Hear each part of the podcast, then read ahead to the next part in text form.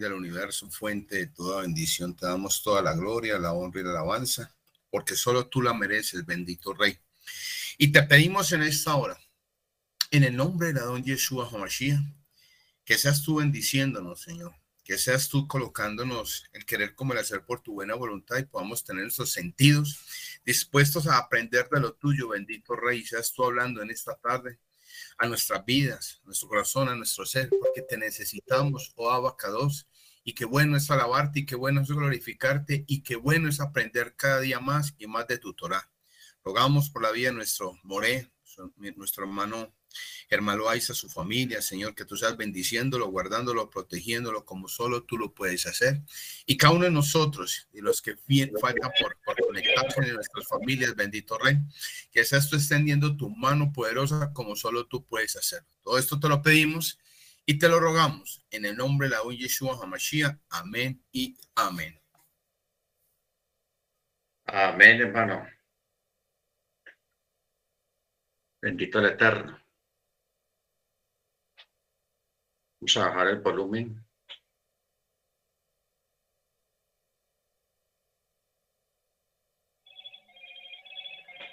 Ok. Muy bien. Bienvenidos, hermanos. Estamos aquí en la Parachá Toledot.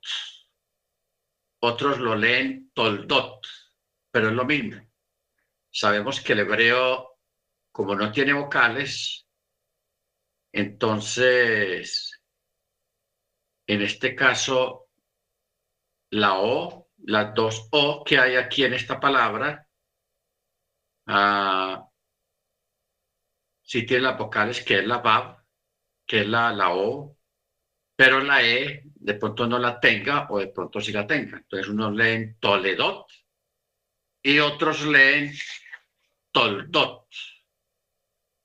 Toldot. La palabra Toldot quiere decir generaciones. Generaciones. ¿Ok? Entonces, vamos a, enfocarnos en esta paracha para que podamos edificarnos en esta en este día de Shabbat. Dice así capítulo 25. Capítulo 25, verso 19. 25, 19 de Génesis, de Berachit, que dice así el verso 19. Estas son las generaciones de Isaac, hijo de Abraham, y Abraham había engendrado a Isaac. Bueno, aquí tenemos una repetición en un solo texto de repetir lo mismo. ¿Por qué está repitiendo lo mismo? Porque la, la primera parte del texto dice, estas son las generaciones de Isaac, hijo de Abraham. Ya lo dijo, Isaac es hijo de Abraham. Pero luego repite otra vez, Abraham había engendrado a Isaac. ¿Por qué se escribió esto de esta manera? Porque por dos cosas. Primero, como para que no hubiera ninguna duda de que Isaac era hijo de Abraham. Pero también como una forma de contrarrestar los malos comentarios, los chismes de cuando Abraham estuvo en Egipto, porque en aquella época mucha gente maliciosa y tendenciosa empezó a decir de que Isaac no era hijo de Abraham, sino que era hijo de, del rey egipcio, cuando ellos estuvieron en Egipto. Entonces, por eso el texto pone énfasis en asegurar y ratificar al menos aquí en este texto, porque lo dice dos veces, hijo a Isaac, hijo de Abraham, y Abraham había engendrado a Isaac. Si de pronto hubiera dicho solamente hijo de Abraham, cualquiera puede decir, no, de pronto tal vez era adoptado, por eso lo llama hijo. Pero luego eh, en la segunda porción dice, y había engendrado a Isaac, o sea, directamente Abraham. Verso 20. Isaac tenía 40 años de edad cuando tomó para sí por esposa a Ribka, hija de Betuel, el aramí, de Padam Aram, hermana del aramí Labán. O sea, cuando Isaac tenía exactamente 40 años, muy interesante el, número 40 aquí en este aspecto. Eh, entonces, ah, por eso menciona los 40 años. Luego dice aquí que ella era hermana de Labán, verso 21. Isaac rezó insistentemente al Eterno frente a su mujer, pues ella era estéril. Y el Eterno se dejó convencer por él y su mujer rica concibió.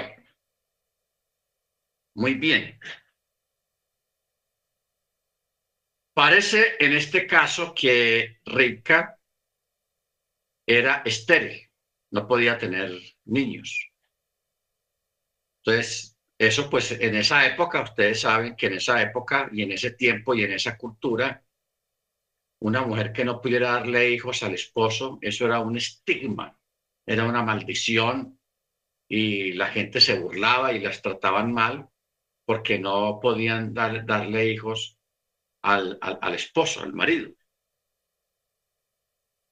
Entonces, Isaac, viendo esta situación que ellos tenían, entonces él comienza a orar con insistencia al Eterno para que le conceda eh, hijos.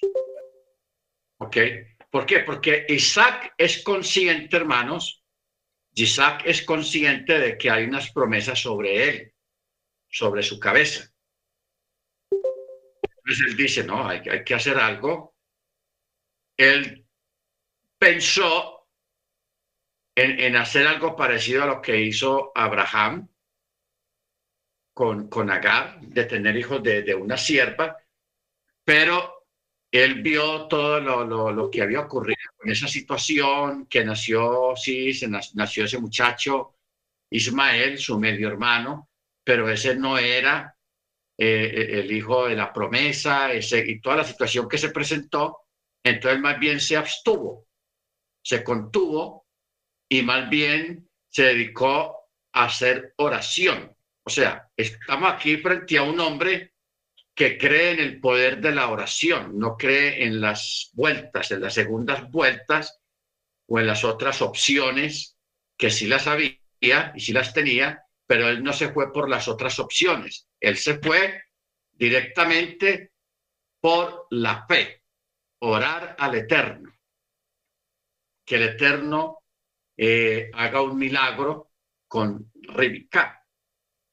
Entonces, el texto dice que él oró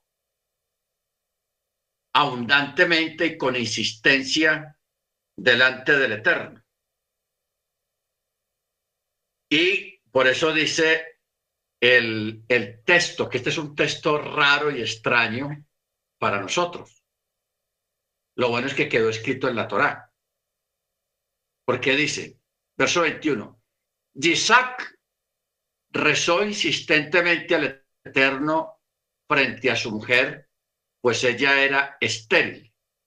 Y el Eterno se dejó convencer por él y su mujer rica concibió. Entonces, aquí tenemos, hermano, algo raro, algo raro en, cuanto a, a, lo que es la oración, porque el texto dice, y el Eterno se dejó convencer por las oraciones de Isaac. Se dejó convencer, no, no dice, como dice usualmente en otros relatos que y el Eterno oyó o respondió la oración de fulano de tal y el Eterno respondió con poder. No, solo dice y el Eterno se dejó convencer. ¿Ok? Eso es tenaz, hermanos, esta, esta forma expresiva dentro del texto. Entonces, para nosotros, hermanos, aquí tenemos una,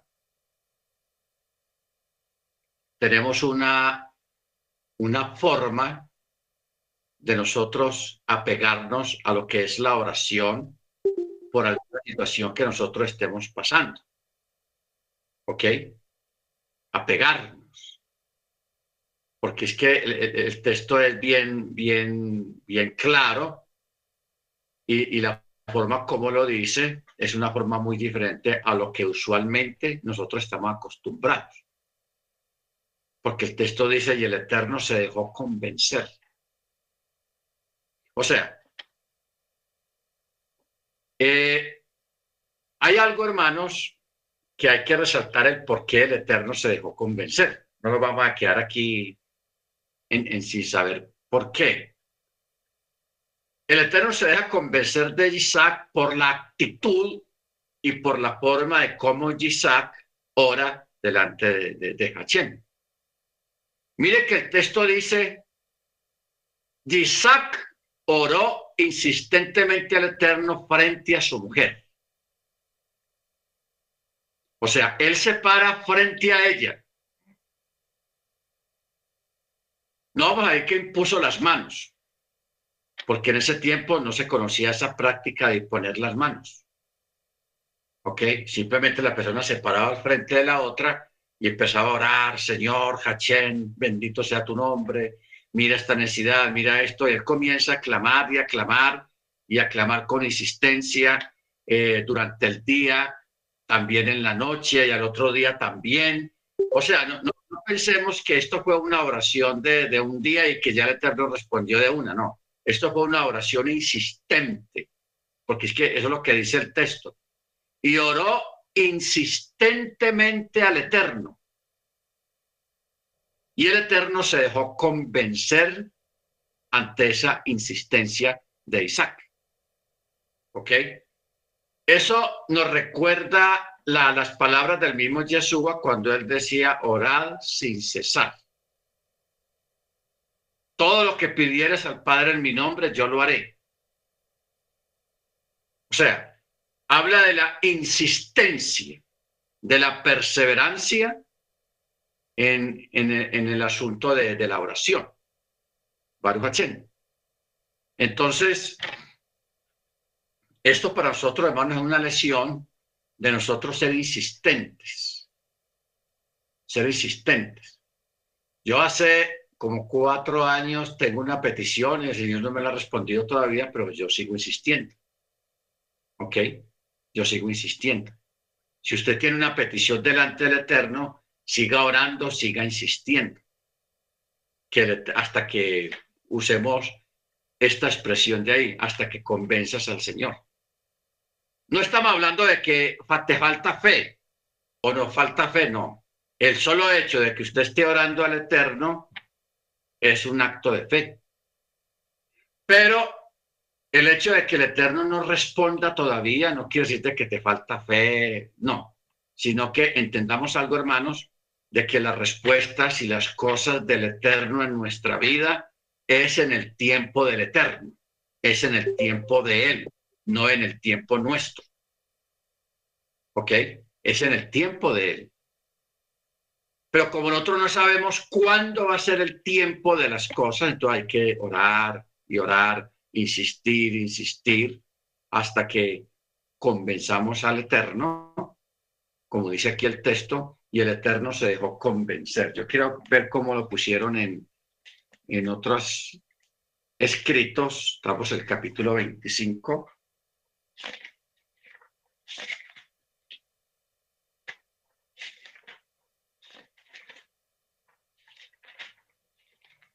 Eh, 25, 21.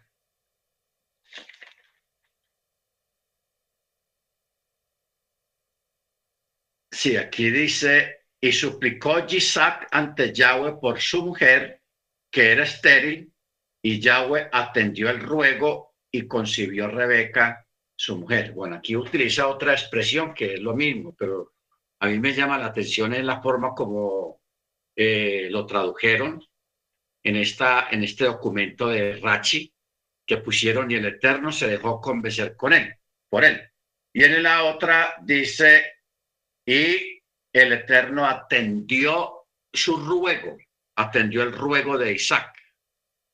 Baruch Entonces dice al final del texto, y su mujer rica concibió. O sea, pasó el milagro. Pasó el milagro. Verso 22. Y los hijos se agitaban en su interior. O sea, tenía dos. Y ella dijo, si así es, porque yo. Y ella fue a inquirir al Eterno, o sea, fue al, al, al, lugar de adoración a orar al Eterno, a preguntar qué era lo que estaba pasando, porque ella sentía en su interior una agitación, porque los dos niños se agitaban mucho en su interior y ella no sabía lo que estaba pasando. ¿Ok? Entonces ella, preocupada, fue a orar al templo, eh, a la presencia del Eterno, y el Eterno le responde y le dice, dos pueblos hay en tu vientre, dos civilizaciones de tus entrañas se separarán. Ojo, dos pueblos hay en tu vientre y dos civilizaciones de tus entrañas se separarán. Una civilización se fortalecerá, o sea, será grande y el mayor servirá al menor. Hermano Freddy. Salón More, me llama la atención que usted dice, y fue al templo. No, no, pero si ahí no había templo, ¿cómo, cómo fue eso ahí? ¿O entendí mal? Ok. Eh, en aquella época, aunque no había templo, sí había una, un lugar donde lo que llaman antiguamente los lugares altos para ir a orar, que en esa época eso eran los llamados el templo.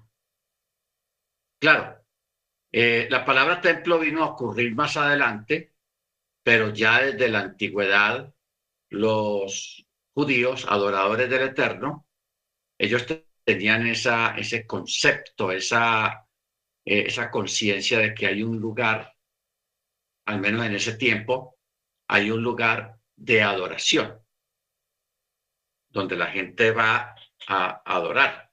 Entonces, en esa época se acostumbraban los lugares altos. Y esos lugares altos, escogidos por las personas, eran considerados sagrados. Por ejemplo, vamos a un ejemplo. El lugar donde Abraham ofreció a Isaac. Eso era un lugar alto. Claro, en este caso el Eterno mismo escogió el lugar, porque no fue Abraham el que dijo, ah, me parece aquí como que está bueno. No, el Eterno mismo le dijo, yo te voy a guiar, le voy a decir dónde. El Eterno lo hizo de esa manera en el caso de Abraham e Isaac, porque en ese mismo lugar donde Abraham ofreció a Isaac, ahí fue construido años más tarde el Beit Hamikdash, o sea, el sagrado templo, el lugar visible. ¿Ok? O sea que ya el Eterno había escogido ese lugar como, como su lugar de, habitación, llamémoslo así, y pues a mí se me soltó decir que era el, eh, un templo porque en ese tiempo este tipo de lugares o lugares altos que el pueblo escogía o el Eterno señalaba eran considerados como un lugar sagrado, un lugar de adoración. Entonces, por eso, pues, se me salió la palabra decir templo, aunque esa época no existía el templo todavía, sino que eran los lugares altos. Eh, aquí Rachi, él dice que, pues, una, un midrash, que ella fue a la casa de Eber.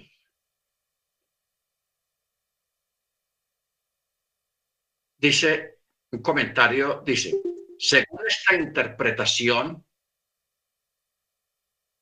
el sentido del versículo es que cuando ella pasaba frente a la puerta de la casa de estudio de Torah de Chem y Eber, Jacob corría en el vientre de ella y se agitaba por salir. Mire usted este comentario, muy curioso. Pero cuando pasaba por una casa de idolatría, el que se agitaba era Esaú. Por salir, y según otro Midrash, ellos luchaban entre sí en el vientre de ella, disputándose la herencia de los dos mundos. Ya usted sabe cuáles son los dos mundos, el Olam Hase y el Olam Jabá. ¿Ok? Baruch Bendito sea el nombre del Eterno. Ahora, cuando dice que el Eterno le dijo, ¿de qué manera le dijo? Lo dijo por medio de Chem, por medio de Chem, o sea, por medio de un mensajero, de un enviado. A Chem le fue revelada la respuesta por medio de inspiración profética y él se lo dijo a ella. Bueno, vamos a, mirar un poquito sobre este asunto acá. Eh, es normal, por ejemplo, que una persona, un creyente, vaya donde el moreo, donde el rabino, donde el pastor a consultar o a exponerle alguna situación. Entonces el Eterno usa esa figura porque cuando una persona, por ejemplo, eh, si alguno de ustedes viene donde, donde mí, un ejemplo, a consultar algo o comentar algo de que usted va a hacer y todo eso, o a consultar algo también, entonces eh, eso es como una, una figura de consultar al mismo eterno. ¿Ok? A consultar al mismo eterno. Y el eterno pone en el corazón de la persona, del moré, del rabío, del pastor, las palabras que la persona necesita oír. Ahora, ¿cómo funciona esto, hermanos? Ustedes saben que uno como moré o como, como rap, uno se acostumbra mucho, o se acostumbra no, o sí, se acostumbra a, escuchar las peticiones de los hermanos, las necesidades de los hermanos y a mirar también las necesidades sin que el hermano las vea o se dé cuenta. Y aparte de eso está el estudio, que uno está constantemente escudriñando, estudiando y tratando muchas situaciones. A uno le toca tratar muchas situaciones eh, de los hermanos de la congregación y de otros que están lejos. Entonces, a medida que uno que van pasando los, los, años y uno va escuchando tantas cosas, tantas situaciones, tantas necesidades, tanta cosa, entonces ya uno se va acostumbrando a, cómo es que el Eterno va respondiendo y cómo es que el Eterno va haciendo las cosas en los creyentes en, asuntos de respuestas, de inquietudes y todo eso. Bendito sea el nombre del Eterno. Entonces, uno como que va aprendiendo con el tiempo a crear respuestas y a que, que vienen lógicamente de parte del Eterno. ¿Ok? Porque a veces hay personas en diferentes ciudades, en diferentes situaciones, que coinciden con una misma situación.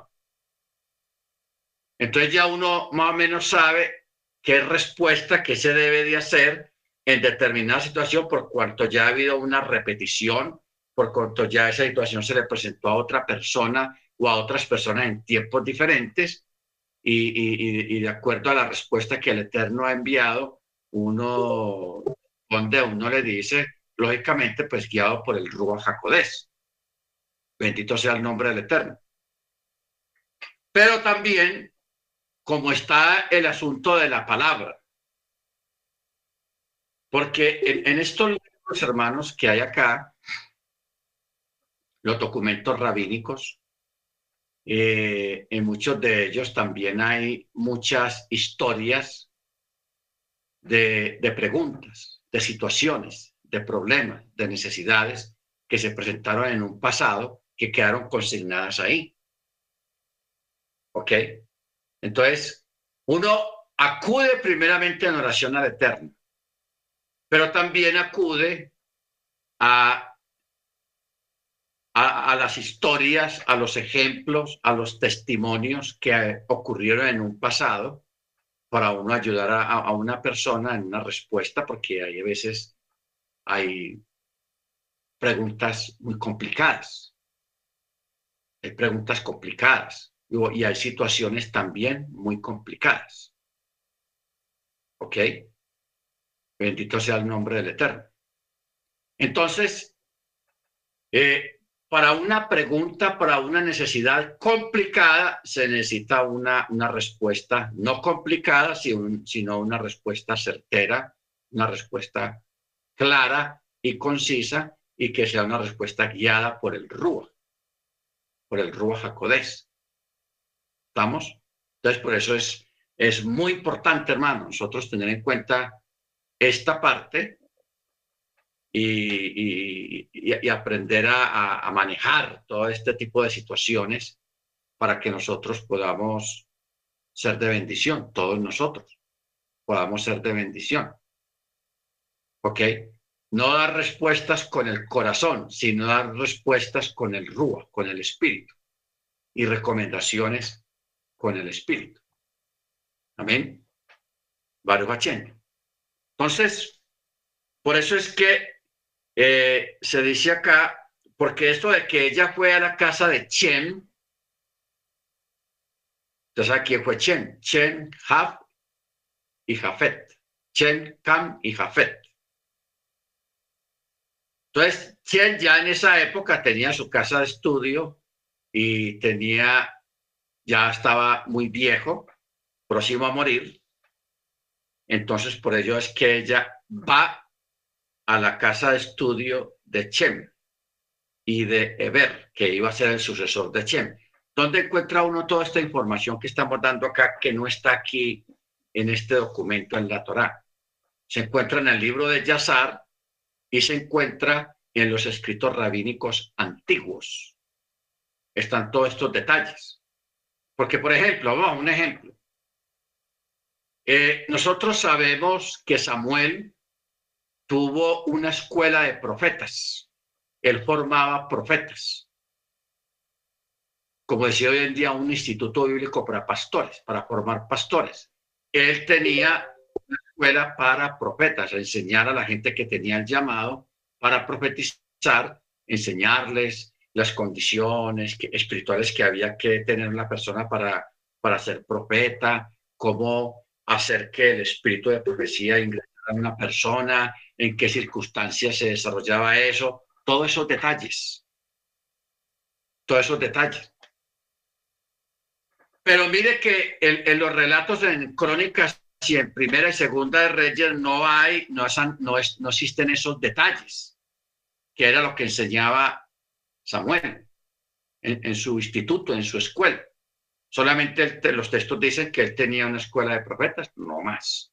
Pero lo que enseñaba internamente ahí adentro, no. Entonces, ¿dónde hay que averiguar eso? Ya eso hay que averiguarlo en los escritos rabínicos antiguos, que era lo que enseñaba él. Yo, por ejemplo, aquí tengo eh, un libro que se llama Derek Hachem. Derek Hachem. Y hay otro libro que tiene una hermana, la hermana Beatriz, donde habla acerca de, estos detalles del espíritu profético en las personas, qué condiciones deben de haber, qué circunstancias, cómo debemos de estar y todos esos detalles para uno obtener y desarrollar el, espíritu de, de, la profecía. ¿Ok? El espíritu de la profecía. Entonces, en estos documentos se puede obtener ese, ese tipo de información, porque nosotros, lógicamente, los que nos ponemos ante un foro como ustedes, que merecen todo el respeto y toda la, la, veracidad del caso, pues necesita uno estudiar, informarse bastante, estudiar la Torá, estudiar los escritos rabínicos, hacer oración y todo eso, para uno poder entregar una buena información, una información veraz acerca de eso. Por eso es que ampliamos tanto un texto. Porque mire que aquí en el texto 22 no dice que ella fue a la casa de, Chem. No, solamente dice, y ella fue a inquirir al Eterno. Pero ahí no dice dónde fue, ni en qué circunstancias fue. No, solamente dice, fue a inquirir al Eterno. ¿Ok? Porque hay algo, hermanos, que en la época de Abraham se establecieron casas de estudio, que eso la, escritura no lo menciona mucho. No lo menciona mucho porque solamente dejan unos vacíos, unos espacios. Por ejemplo, cuando Jacob salió de su casa huyendo por la amenaza de, de Saúl, hasta que él llegó al monte donde vio la visión de la escalera, en ese lazo de tiempo, eso no fue una semana o un mesecito, años, años. Entonces, uno se pregunta, ¿dónde estuvo Jacob durante esos años? Jacob durante esos años estuvo en una escuela. Posiblemente fue esta misma la escuela de, de, Chen o de Eber, porque Chen era uno de los hijos de Noah y Eber fue el que lo sucedió.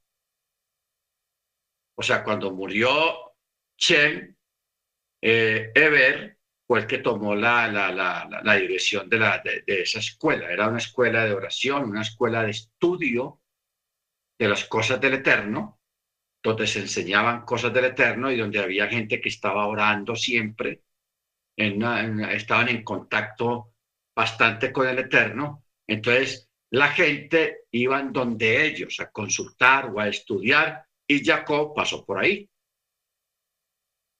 Jacob pasó por ahí, porque cuando uno ve las peripecias de Jacob, Jacob sabía muchas cosas, tenía mucho conocimiento de Torah. Te puede preguntar, pero ¿cómo así que conocimiento de Torah si la Torah fue dada en el Sinaí casi 500, 600 años después? La Torah, hermanos, ya existía. La Torah oral, que eso lo vamos a ver ahora aquí en un texto clave. Nos vamos a dar cuenta que la Torah ya existía. Porque todavía estamos en la época de los patriarcas. ¿Ok? Baruch muy bien. Llama la atención esta respuesta que el Eterno le da. Dos pueblos hay en tu vientre. Y no pueblos chiquitos, porque dice dos civilizaciones. O sea, está hablando de cosas grandes. Dos civilizaciones de tus entrañas se separarán. Una civilización se fortalecerá de la otra civilización y el mayor servirá al menor. Ahora, dice, ¿qué quiere decir eso de que una civilización se fortalecerá más que la otra, que no serán iguales en grandeza? Cuando una se levante, la otra caerá. Y por eso se declara con respecto a Sur. Me llenaré con la que está en ruinas lo cual quiere decir que Sur no se colmó sino gracias a la destrucción de Jerusalén. Entonces, aquí está hablando en parte, hermanos, de, de, todo esto, de lo que son las civilizaciones, de los imperios, las grandes naciones. Estamos hablando de lo que está pasando allá en este tiempo en el Medio Oriente. ¿Cuál es la civilización grande? Los árabes. Los árabes. Todo lo que es Emiratos Árabes, lo que es Jordania, lo que es eh, Qatar, lo que es eh, Kuwait, todos esos lugares, esos son los árabes y ellos ahora están arriba por el petróleo, por, por el gas, especialmente en este tiempo están arriba. Israel, un país pequeñito, chiquitico, y es considerado el menor. Entonces, por eso es que dice que una civilización se fortalecerá, pero el mayor servirá al menor. Ahora,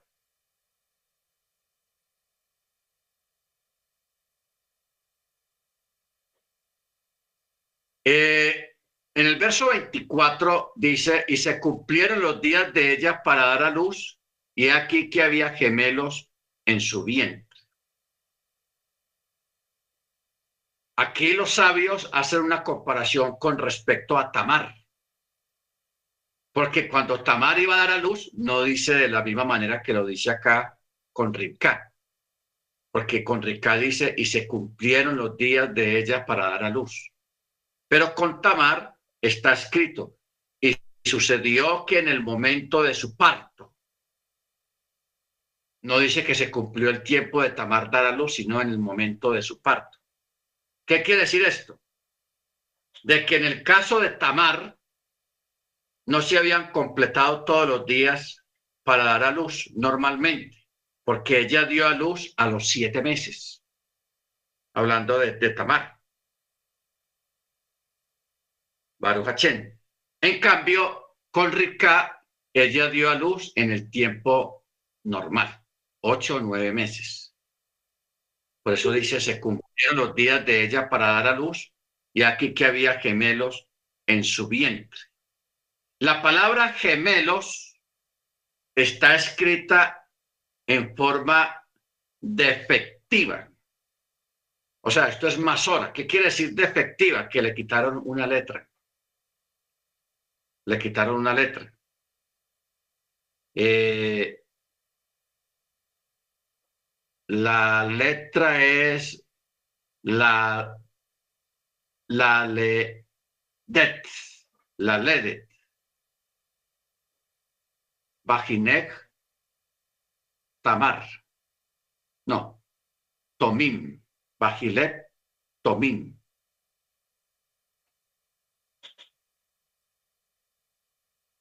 Porque, ¿cuál letra le quitaron? Una o sea, la primera letra del alefato hebreo. Normalmente es tejomim, pero aquí está escrito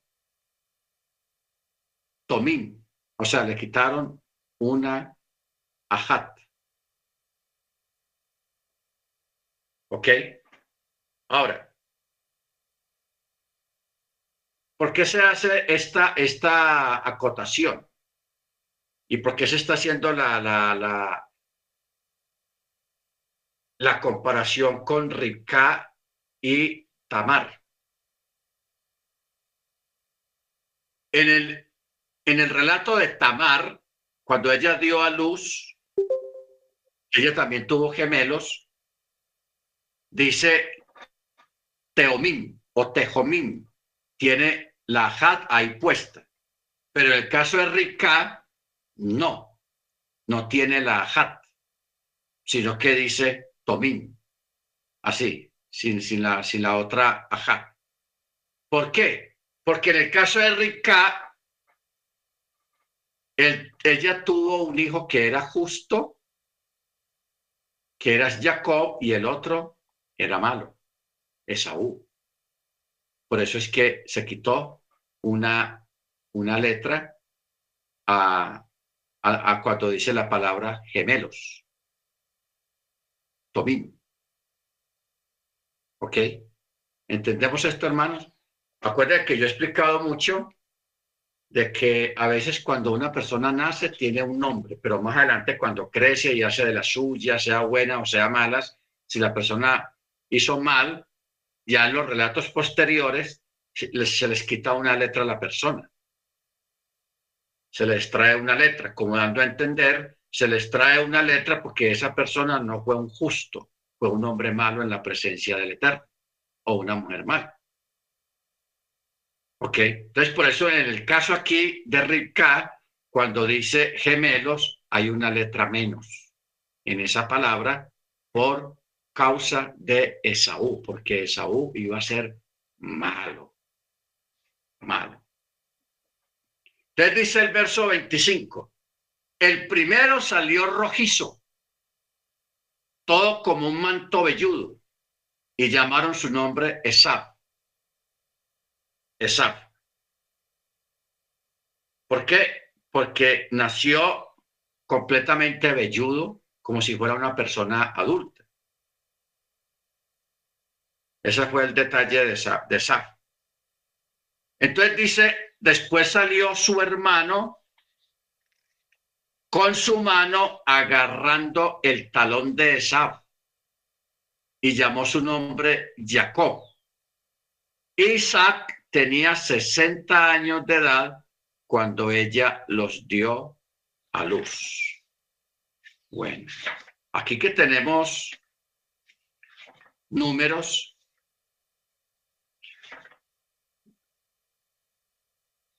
vamos a, mirar algo para que entendamos lo que es el tiempo. En el verso 20 eh, de este mismo capítulo, dice que Isaac tenía 40 años cuando se casó con Rica. Y aquí acabamos de leer que Isaac tenía 60 años cuando ella tuvo los niños. O sea que ellos estuvieron 20 años esperando tener un hijo y no pudieron. ¿Se da cuenta? 20 años. O sea que aquí en estas cinco o seis versículos hay una diferencia, hay una historia que está encerrada en cuatro o cinco versículos, hay 20 años de historia.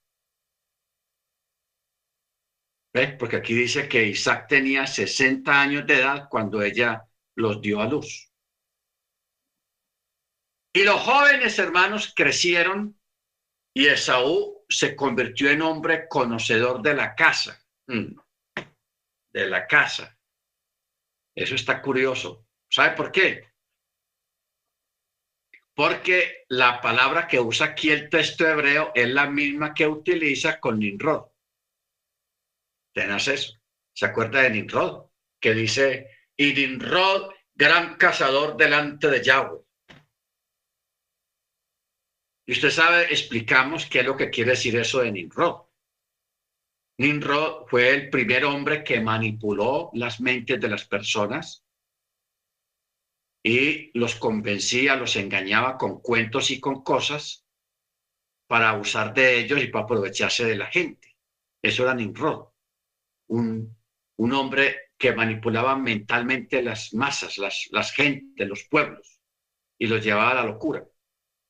La misma expresión que hay acá en el texto hebreo, gran cazador delante de Yahweh, es la misma expresión que se está utilizando aquí con Esaú. La misma palabra, con Esaú. ¿Ok? Entonces, por eso dice, y Esaú se convirtió en un hombre conocedor de la casa, hombre de campo. Pero Jacob era un hombre íntegro, morador de tiendas. O sea, le gustaba más que todo estar en casa. ¿Por qué estaba siempre en casa? Estudiando. ¿Ok? Estudiando. Baruachén Cuando yo menciono esto, me, me hace recordar cuando yo estaba en la escuela, en secundaria, bachillerato, porque yo, yo no fui buen estudiante, o sea, no me gustó mucho el estudio en esa época. Entonces yo recuerdo en bachillerato que yo tenía unos compañeros, no me olvidé el apellido, mire que eso me, me dejó marcado, unos muchachos de apellido Mejía, eran dos hermanos, los, los Mejía. Entonces esos muchachos eran de estudio, hermanos. Eso, consagrado al estudio, buenos estudiantes. Entonces yo recuerdo que mientras yo me lo pasaba jugando fútbol en la calle con los amigos, ellos estaban en la casa estudiando. Y a veces yo los invitaba, eh, Mejía, vamos a jugar un partido. No, no, no, tengo que estar, tengo que estar en la casa, tengo que estudiar mucho. Entonces uno decía, ah, esta gente tan, tan cansona, que estudiando y qué tal. Ok. Entonces, con los años, yo recuerdo que ya años más tarde, ellos llegaron a la universidad, a estudiar a la universidad. Y yo a trabajar. A trabajar, pero no era un trabajo bien compensado. ¿Ok?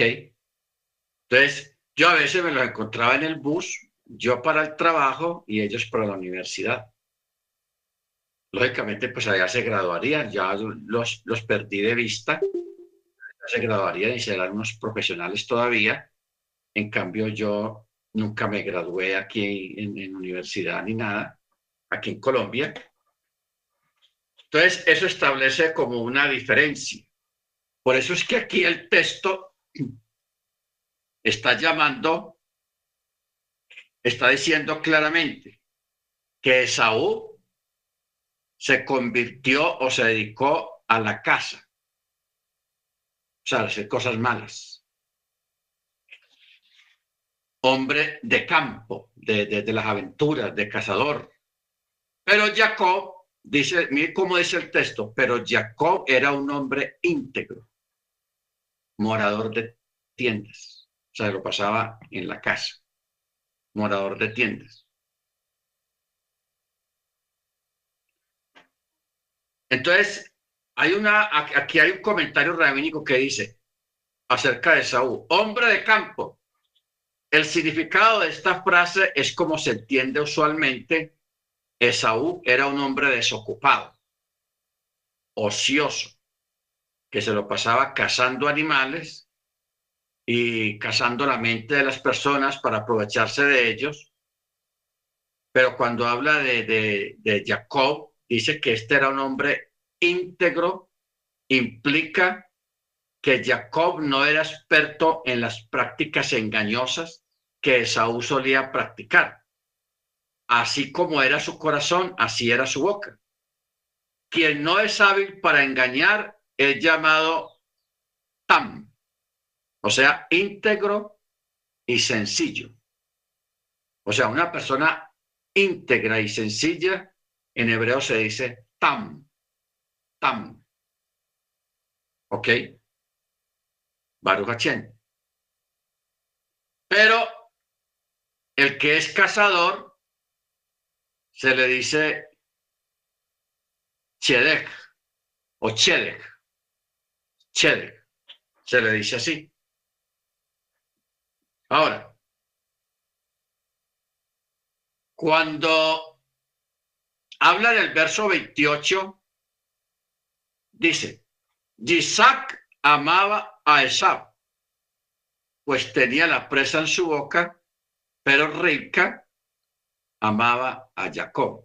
Entonces, aquí tenemos, hermanos, lo que son los problemas familiares, el comienzo de problemas familiares porque las cosas también pasan aún en las mejores familias. Porque uno puede pensar, bueno, Abraham siendo un hombre de una fe tan grande, un hombre justo, con semejante mujer que era eh, eso debía ser un hogar perfecto, un hogar perfecto, pero no era perfecto. O sea, hogares perfectos no hay. Ojo con eso. Hogar perfecto no hay. Y, y aún en las mejores familias ocurren cosas. Aquí tenemos, mire lo que está en lo que dice en el verso 28. Isaac se inclinó por Esaú, por Esaú. ¿Por qué? Porque Esaú iba de casa y le traía lo que a Isaac le gustaba. Por eso dice el texto, Esaú tenía siempre la presa en su boca, o sea, en la boca de quién? De Isaac. Mira, papá, ve lo que le traje, un, cordero, un conejo, cualquier animal que cazaba Kocher, se lo traía y, y, el papá feliz. Entonces se inclina por Esaú, por eso dice el texto, tenía la presa en su boca. Pero Rinca, la mamá de los muchachos, amaba a Jacob, porque Jacob se mantenía mucho con Rica y Rica le estaba enseñando cosas de la Torah. ¿Ok? De la Torah. Entonces, verso 29 dice, y Jacob cocinó un guiso y vino Esaú del campo que venía de, de sus correrías y estaba cansado y hambriento. Entonces Esaú le dijo a Jacob, por favor, hazme, dame un poco de ese guiso rojizo. Está rico, se ve bueno. Dame de ese guiso. Estoy cansado y tengo mucha hambre. Por eso llamó su nombre Edom. Llamó su nombre Edom. ¿De qué se trataba el guiso? El guiso era rojizo, rojizo, eran lentejas rojas y en ese mismo día en que Saúl había salido a matar, a hacer sus cosas por allá en sus correrías, eh, en que había salido a matar, murió Abraham. El Eterno permite que Abraham muera para que no viera que su nieto Esau había seguido el mal camino. O sea, el Eterno le quitó a él ese dolor. Porque es que el, Eterno siempre busca el shalom de sus siervos. Ojo, siempre busca la tranquilidad de sus hijos.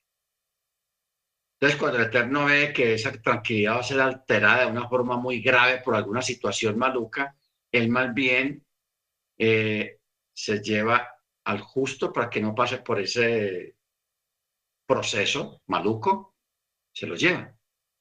Entonces, eso fue lo que el Eterno hizo con Abraham. Permitió que él partiera para que él no viera las cosas malas que estaba haciendo su nieto. O sea, en este caso, el hijo de su hijo, Esaú.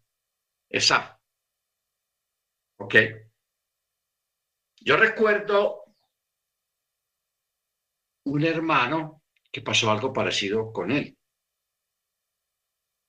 era un buen hermano, él era diácono allá en la congregación, buen hermano, colaborador. Él es el hermano Larraondo, el apellido de él, el hermano Larraondo. Un gran hermano, pero la esposa, la esposa no era creyente y se portaba muy mal con el hermano, lo trataba mal, lo, humillaba, a veces cuando ya iba a la congregación de visita, ella lo trataba mal delante de los hermanos, para hacerlo quedar mal, para hacerlo ver como un hombre malo y todo eso. O sea, una persona... Entonces ella lo amenazaba y lo chantajeaba, porque el hermano, pues ella, él quería que ella fuera a la congregación, al servicio. Entonces yo decía, no, pues yo hoy si después me lleva a almorzar, ma, yo la llevo a almorzar, claro. Y ella iba por el almuerzo, no por el Señor. Entonces ella, no sé qué pasó, hermanos, ella lo amenazó con que lo iba a dejar porque ella no le gustaba la iglesia. Así decía, no, no me gusta su iglesia. Yo más bien, como usted insiste ir allá, entonces yo lo voy a dejar, nos vamos a separar, todo eso. Entonces el Eterno para evitarle a ese hermano ese proceso de que ella lo dejara y todo eso, porque le iba a dar mucho dolor, porque él la quería mucho. Entonces, ¿qué hizo el Eterno? Se llevó al hermano. El hermano tendría por ahí unos 48 años o 47, estaba joven. Se lo llevó. Iba en el carro de Puácate, se pegó una chocada, tuvo un accidente y el hermano falleció. Entonces, uno, con el tiempo, uno ve este tipo de cosas, hermanos. Ve este tipo de situaciones que a veces el Eterno, por, por impedir eh, que un hermano, que un creyente pase alguna situación desagradable, que le quite la paz, que le quite el chalón, más bien prefiere llevárselo. Se lo lleva. ¿Ok? Bendito sea su nombre. Entonces, a veces hay partidas de personas que, que el Eterno se los lleva y uno no entiende. Uno dice, pero, pero Eterno, ¿por qué te lo llevaste? ¿Por qué se la llevó? Si mire cómo era de buen creyente, de buen hermano, eh, estaba lo más de bien, no tenía ninguna enfermedad, no tenía nada que amerite pues una partida así de repente, pero como el Eterno el que conoce las situaciones que cada cual está viviendo, el Eterno permite que se los llevan. No todos, porque a, otros sí los hace pasar por pruebas y cosas terribles, pero el, Eterno es el que conoce los corazones, hermanos. ¿Ok? Realmente uno tiene que quedarse en silencio ante estas cosas porque el Eterno es el que sabe las cosas. Amén. Baruch Entonces, Jacob, astutamente, aprovechándose del hambre que tenía el hermano, él le dijo, véndeme en este día tu primogenitura. Véndamela. Cambiémoslo. Entonces Esaú dijo, ah, ah, no, está bien. De todas maneras, uno se va a morir de alguna cosa. ¿Y para qué me sirve esa bobada de la primogenitura? Ah, hágale, hágale. Hacemos el negocio. Entonces, Jacob le dijo, júramelo hoy. Y él se lo juró y le cambió o le vendió su primogenitura por un plato de comida. Entonces Jacob dio a Esaú pan y guiso de lentejas. Este comió y bebió y se sació y se levantó y se fue. Y así menospreció Esaú la primogenitura. Bueno, vamos a mirar, hermanos, qué, qué es lo que pasa acá y qué es la primogenitura. Porque en nuestra cultura, en la cultura latina en la que nosotros vivimos, a la gente le da igual ser primogénito o no ser primogénito. Eso no, no le importa. No ven como algo raro, como algo especial ahí. Porque nosotros nos fuimos levantados en la cultura que honra la primogenitura.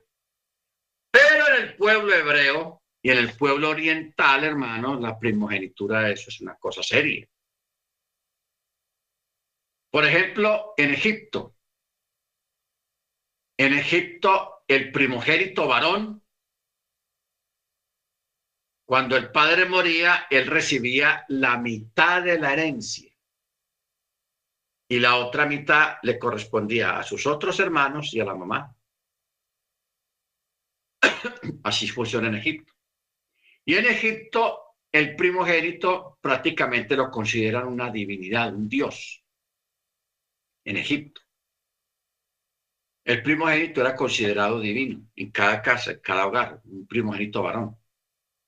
Son privilegios. O el primogénito en una casa en Egipto, eso es, recibía la mitad de la herencia. Y la otra mitad para el resto de sus hermanos y la mamá. En nuestra cultura es diferente. La herencia, si muere primero el papá, el padre de familia, eh, a la esposa le corresponde la mitad y al resto de los hijos se reparte la, otra mitad entre los otros hijos. O sea, se honra más a, a la esposa en nuestra cultura.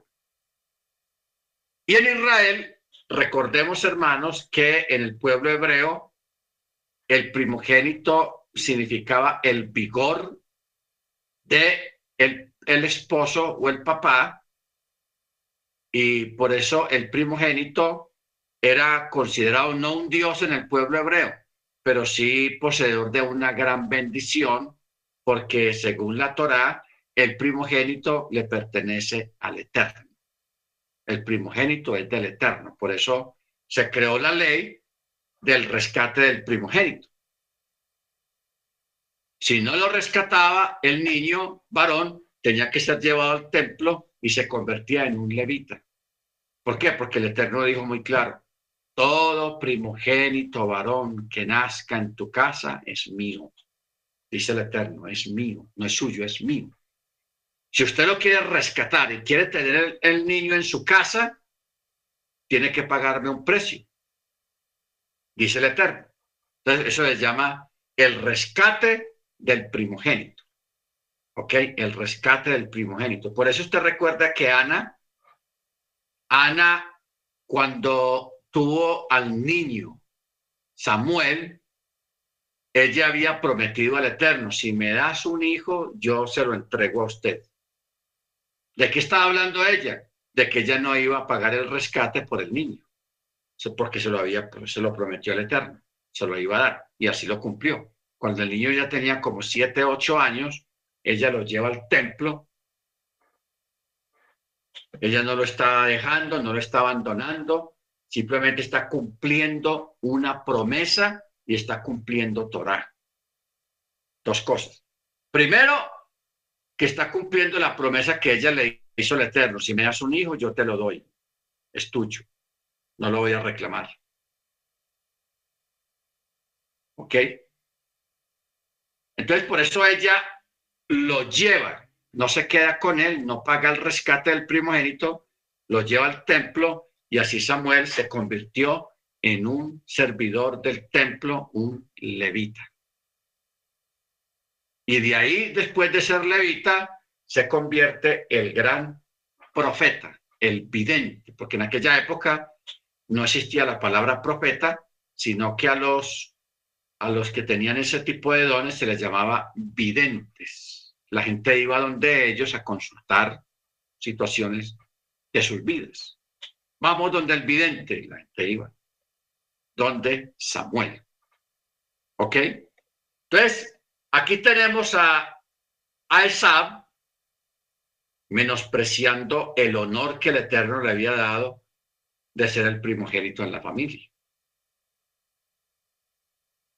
O sea, ¿de qué estamos hablando aquí, hermano? Aquí estamos hablando de una persona que aunque nació en una cultura israelita, en un hogar israelita, él no conservaba las costumbres israelitas, no honró al papá, no honró a la mamá y se dedicó a hacer cosas malas, a cazar las almas de las gentes y a hacer cosas malas. O sea, se fue en contra de el patriarcado, en contra de la herencia, en contra de toda la bendición que había sobre Abraham y, sobre Isaac y sobre todos sus padres a nivel generacional, él menospreció todo eso y se dedicó a hacer cosas malas y menospreció su primogenitura. Menospreció su, su primogenitura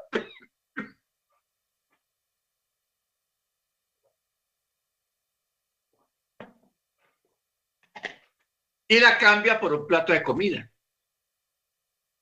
Por eso es que Pablo dice que él más adelante procuró con lágrimas recuperar su primogenitura, pero ya lo había, la había despreciado, buscando el mal camino y por eso él no la pudo recuperar. Porque él dice el texto, y aún con lágrimas procuró volverla a recuperar, pero no.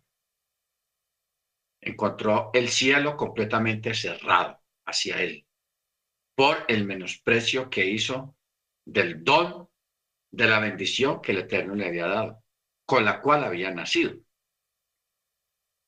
¿Ok? Por eso él dice, de todas maneras me voy a morir.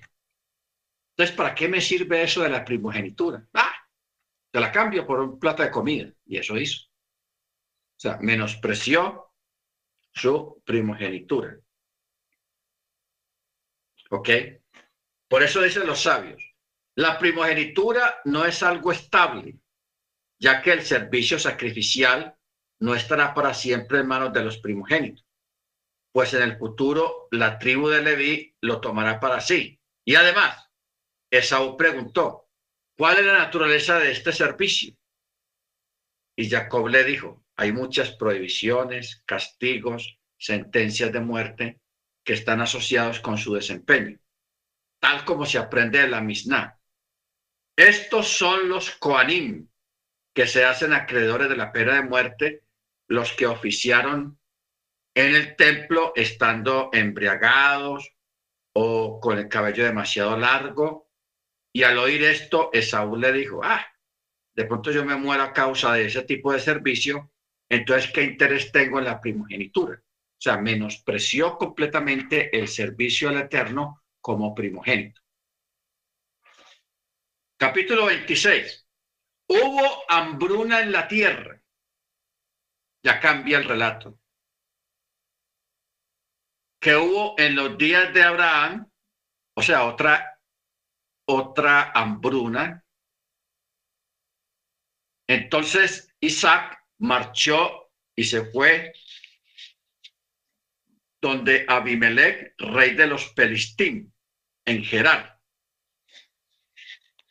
Y el Eterno le dijo, no desciendas a Egipto, reside en la tierra que yo te diga. Habita en esta tierra y yo estaré contigo y te bendeciré, pues a ti y a tu descendencia daré todas estas tierras y confirmaré el juramento que juré a tu padre Abraham.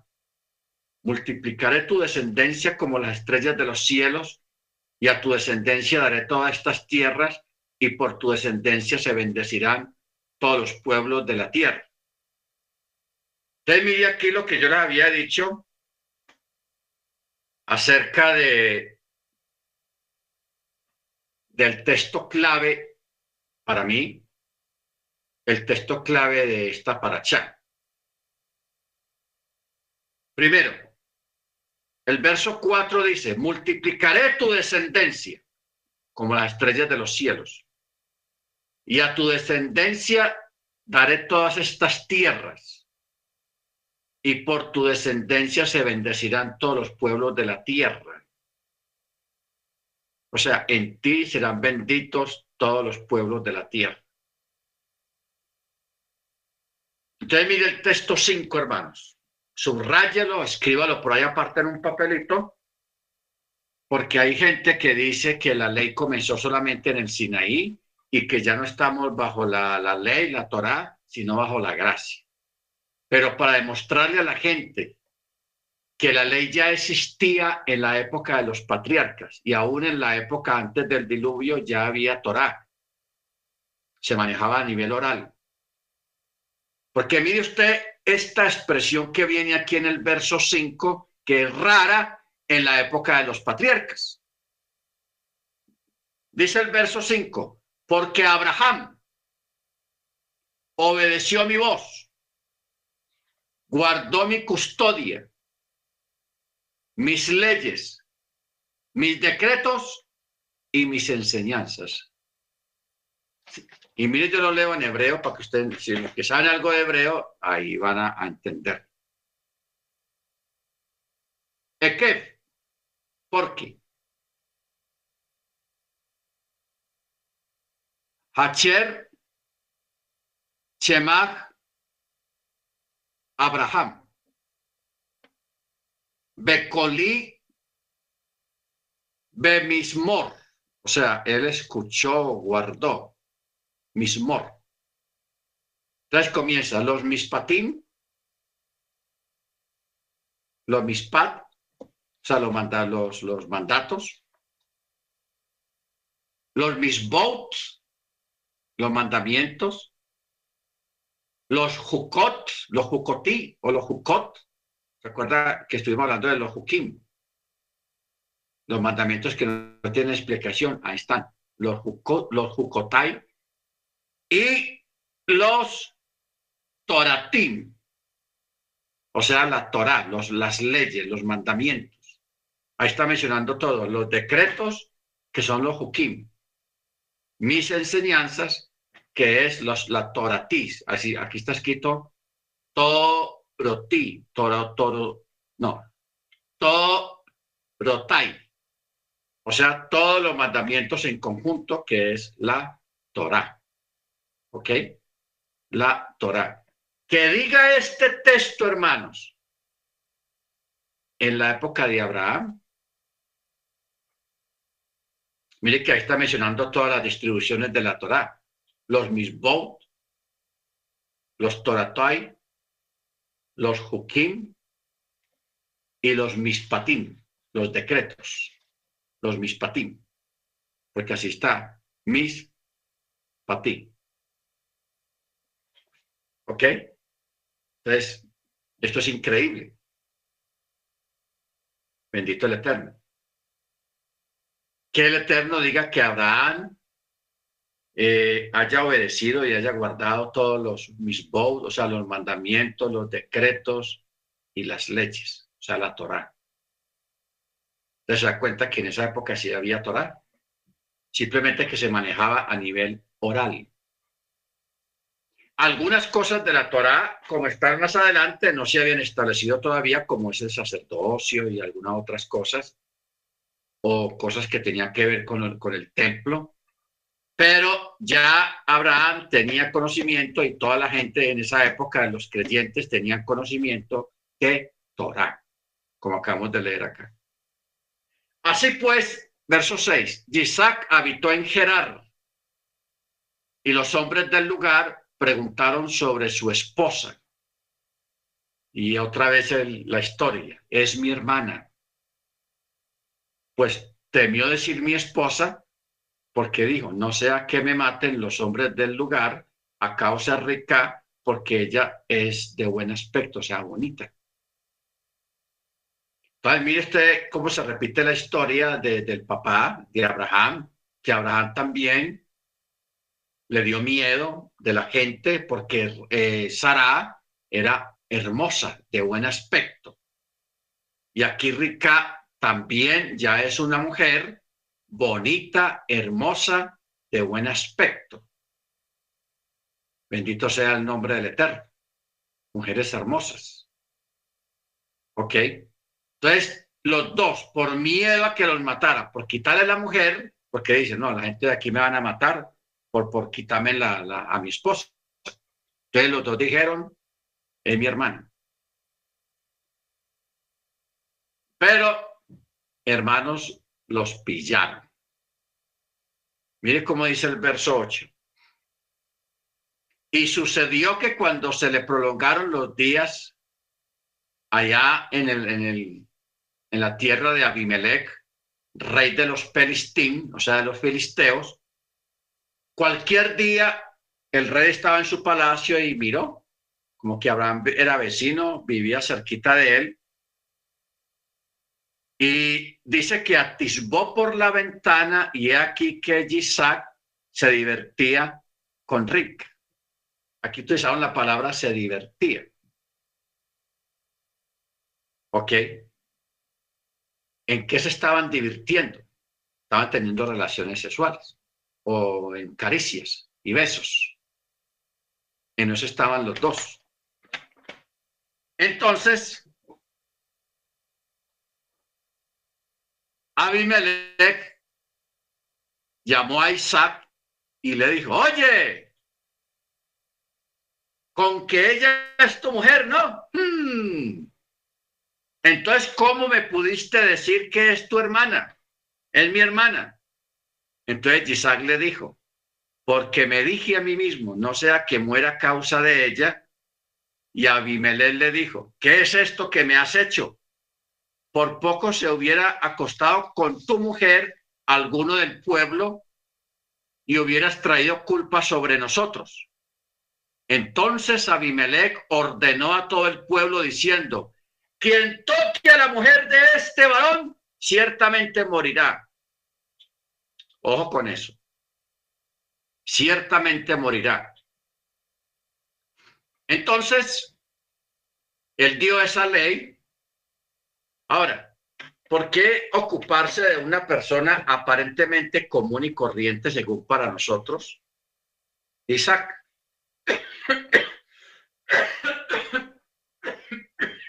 Perdón. ¿Por qué una orden de estas?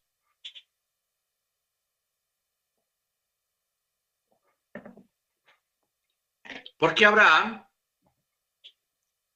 acuérdate que Abraham era un hombre muy importante y muy conocido y muy famoso. Y lógicamente esa fama la hereda también Isaac. Cuando él se refugia por la hambruna, ahí en la tierra de los filisteos, en la tierra de Amimelech, parece que la hambruna duró mucho tiempo, porque eso nos da a entender el texto. Por eso dice en el verso 8, y sucedió que cuando se le prolongaron los días, o sea, mucho tiempo en, medio de los filisteos, y ahí fue cuando los descubrieron, el mismo rey, Abimelech. Entonces, por eso él da la orden y dicen, y, y como Abimelech sabe que Isaac es un varón del Eterno y casi un profeta del Eterno, por eso él da la orden de que nadie toque a la mujer, o sea, a Ribka, que nadie la toque. Y el que la llegue a tocar, morirá. ¿Ok? Baruch Entonces, eh, ya en el verso 12 dice que ya Isaac más tranquilo sembró en esa tierra y ese año halló 100 medidas y el Eterno lo bendijo. Ahora, ¿qué fue lo que pasó acá con esto de las 100 medidas, hermanos? Recordemos que había una hambruna. ¿Qué quiere decir una hambruna? O sea, nosotros démosle gracias al Eterno que nosotros no hemos pasado por eso. O sea, yo, es bueno que hagamos un paréntesis, al menos nosotros los que estamos aquí en Colombia o en, Sudamérica o Centroamérica, porque somos personas que viven en una tierra muy fértil.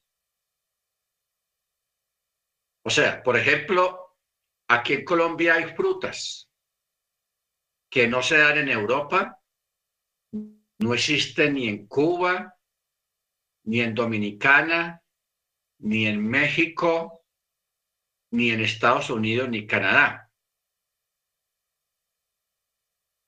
O sea, aquí hay una cosa de frutas, hermanos, en, estas tierras, lo que es Panamá, Nicaragua,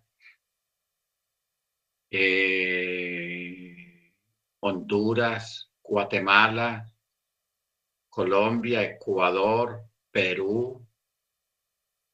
esta tierra da una variedad de frutas impresionante. Impresionante. Que usted va a Cuba, allá hay un sector de Cuba que, que también da muchas frutas, pero no la cantidad que da acá. Aquí hay frutas que no existen allá. Igualmente en Estados Unidos tampoco. No pensemos, o sea, los que no han salido del país o de su país, que, así las frutas que se dan acá también se dan en Cuba, en Puerto Rico, en, en, Estados Unidos, en Canadá, no. Nosotros somos ricos, hermanos, por la variedad de frutas y la abundancia de frutas que, que da la tierra acá. Bendito el Eterno. En cambio, en otros países que son con unos climas muy, muy ásperos, muy difíciles, muy complicados, se dan unas que otras frutas. Y se dan en abundancia, pero, pero no hay mucha variedad de frutas. Entonces, ¿qué es, lo que, qué es una hambruna? ¿Qué es lo que produce una hambruna? Falta de lluvia.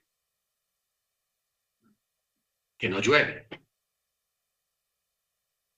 por semanas, meses y hasta años sin caer una sola gota de agua. Entonces, lógicamente, al no haber agua, las cosechas no se puede entrar, se seca todo. Y hay veces que en algunas regiones se demora hasta dos, tres años sin que caiga una gota de agua. Eso produce hambruna. No hay plantas para producir nada porque la tierra se reseca. Los animales de corral o el ganado se muere de hambre sacaban el ganado para, para que produce carne, las ovejas, los, las cabras, los chivos. Cero de eso, porque no hay agua. Y no hay que darle a esos animales, estos animales se mueren. Entonces, eso es lo que trae una hambruna. Pero en aquella época, como se presentaban a veces tanto las hambrunas, entonces los gobiernos guardaban en, en los silos, en las bodegas, guardaban comida entonces, por eso, mucha, por eso es que Abraham, Isaac fueron, Isaac se fue, Abraham se va para Egipto, porque ya se había comida. Y Isaac se va para la tierra de, Abimelech, los, los filisteos, porque ahí había comida. ¿Ok? Porque fue la situación de, de, de, más adelante de Jacob cuando se va para Egipto, porque donde estaban viviendo en Canaán había una hambruna también. O sea, esos son sectores, son países donde las hambrunas son muy comunes. Aquí no. Aquí en estos países nunca va a haber hambruna. ¿Por qué? Porque estas tierras por aquí producen y producen y producen todo el año, todo el año, todo el año. Entonces aquí no vamos a decir que va a haber una hambruna por el sistema climático y de tierras en que nosotros vivimos. Por eso nosotros no sabemos que es una hambruna, pero la gente no manda la gente en Jordania, en Israel, en Emiratos Árabes, en Kuwait, en esos lugares, esa gente sí sabe que son las hambrunas. En África hay hambrunas.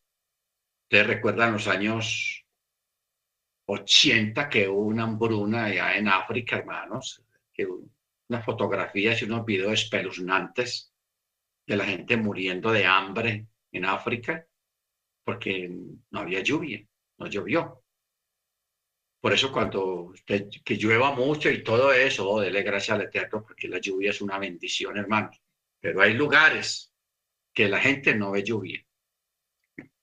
Porque aquí en, en, en América, ya lo que es Bolivia, Argentina, la parte de abajo del continente, en Chile, allá sí hay sequías también y a veces pasan sequías.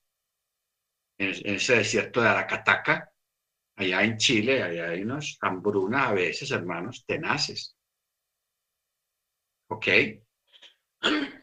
Por eso nosotros considerémonos bendecidos, hermanos, porque el Eterno nacimos en una tierra muy bendita, muy bendecida con tantas frutas, porque es que usted puede traerse un canadiense o un norteamericano o un puertorriqueño o un cubano, suéltelo por aquí, en este, más que todo en esta región del viejo Caldas, Antioquia, Risaralda, Caldas, y llévelo a una plaza de mercado, a una minorista o una mayorista. Esa gente se vuelve loca porque empiezan a, a ver frutas que ni siquiera conocen, ni las han probado en su vida. ¿Y eso qué es? Ah, eso es tal cosa, es chirimoya o lo ¿Ok? Frutas que no conocen, hermanos. Porque así es la tierra, eh, así son esas tierras. En cambio, aquí hay frutas a vida y por haber lo que usted quiera, porque esto es una tierra muy bendecida. Bendito sea el nombre del Eterno. Amén. Muy bien, sigamos. Entonces, en el verso 12, vamos a mirar qué fue lo que pasó acá, porque aquí da números y es algo raro lo que dice ahí. Dice, Isaac sembró en esa tierra y en ese año halló 100 medidas. 100 medidas. O sea, ¿qué quiere decir esto? Que en, habiendo sequía, ojo, estaban en sequía, hambruna, y Isaac por la fe sembró. Y a pesar de que no hubo lluvia, de una forma sobrenatural, lo que iba a ser una sequía, una, cosecha, supongamos de, de 100 bultos de alguna, de, de trigo, llamémoslo trigo, el Eterno le dio mil bultos, o sea, multiplicó a cien por cien medidas de demás. O sea que fueron mil bultos. ¿Ok? O sea, fue una cosa exagerada. Cien veces más una medida. Es como usted, yo decirle a usted, deme un peso. Y yo lo multiplico y yo le doy a usted 100 pesos, siendo que usted apenas me dio uno y yo le doy 100. Eso fue lo que hizo el Eterno. las cuentas que había hecho Isaac eran uno y el Eterno le dio 100. O sea, le multiplicó a ciento por uno la cosecha. Por eso es que dice, y yo cien medidas y el Eterno lo bendijo. ¿Ok? Por eso dice, eh,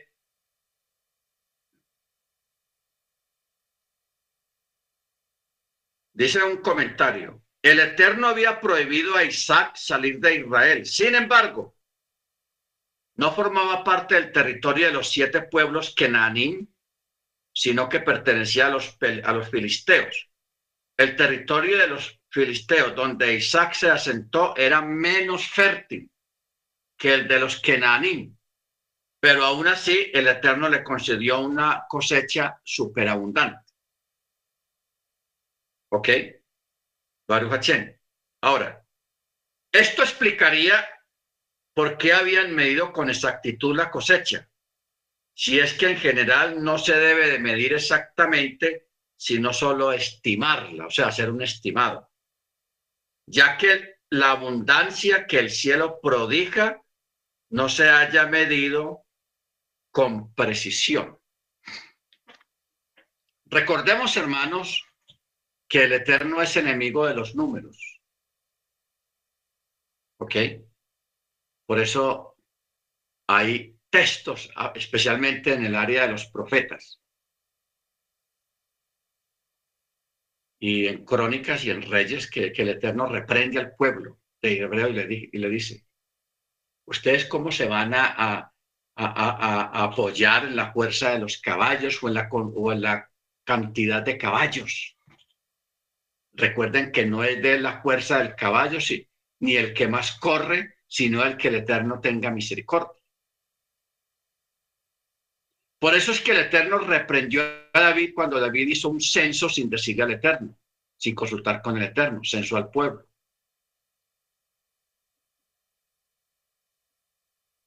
Y hoy en día, en estos tiempos modernos, que en las iglesias cristianas a veces y también en las comunidades hebreas eh, hay una competencia por quién tiene más creyentes que quién.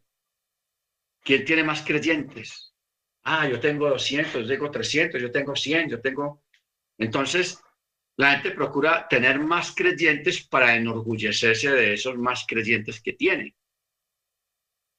Y el eterno enemigo de eso. ¿Y qué? ¿Y la cuenta de la, de la congregación cómo está en el banco? ¿Cómo está esa cuenta? Ah, no, yo tengo tantos millones y tanto esto y tanto aquí y tanto allá. Hermanos, al Eterno no le agrada eso. Recuerde lo que dice el texto, no es del que corre, no es del caballo la, eh, la fuerza, ni del que más corre, sino del que el Eterno tenga misericordia. ¿Ok? Usted, cuando usted trabaje, cuando usted consiga dinero, no, no se preocupe tanto por los números. Tómelo eso como una forma de control a nivel bancario si lo tiene en un banco. Pero no, no viva ni, ni, ponga su confianza en los números, sino que ponga su confianza primeramente en el Eterno, que de los números se encarga el Eterno. ¿Ok? No olvide lo, lo que yo viví allá en New Jersey, de que yo le decía a la hermana cuando contaba las ofrendas que el billete de dólar, cuando fueran dólares, que contara 100, un dólar, 100 dólares. Claro, En esa época que se usaban los cheques, estamos hablando de, de los años 90, había que, para hacer la consignación en la cuenta, pues había que hacer números reales. Se consignaron 550 dólares, ok, eso es lo que hay en el banco.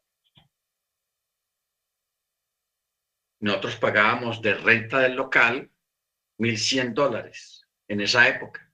Increíble. Siempre era mucho dinero en esa época. 1.100 dólares mensuales. Y a veces, hermanos, las entradas no daban hasta allá.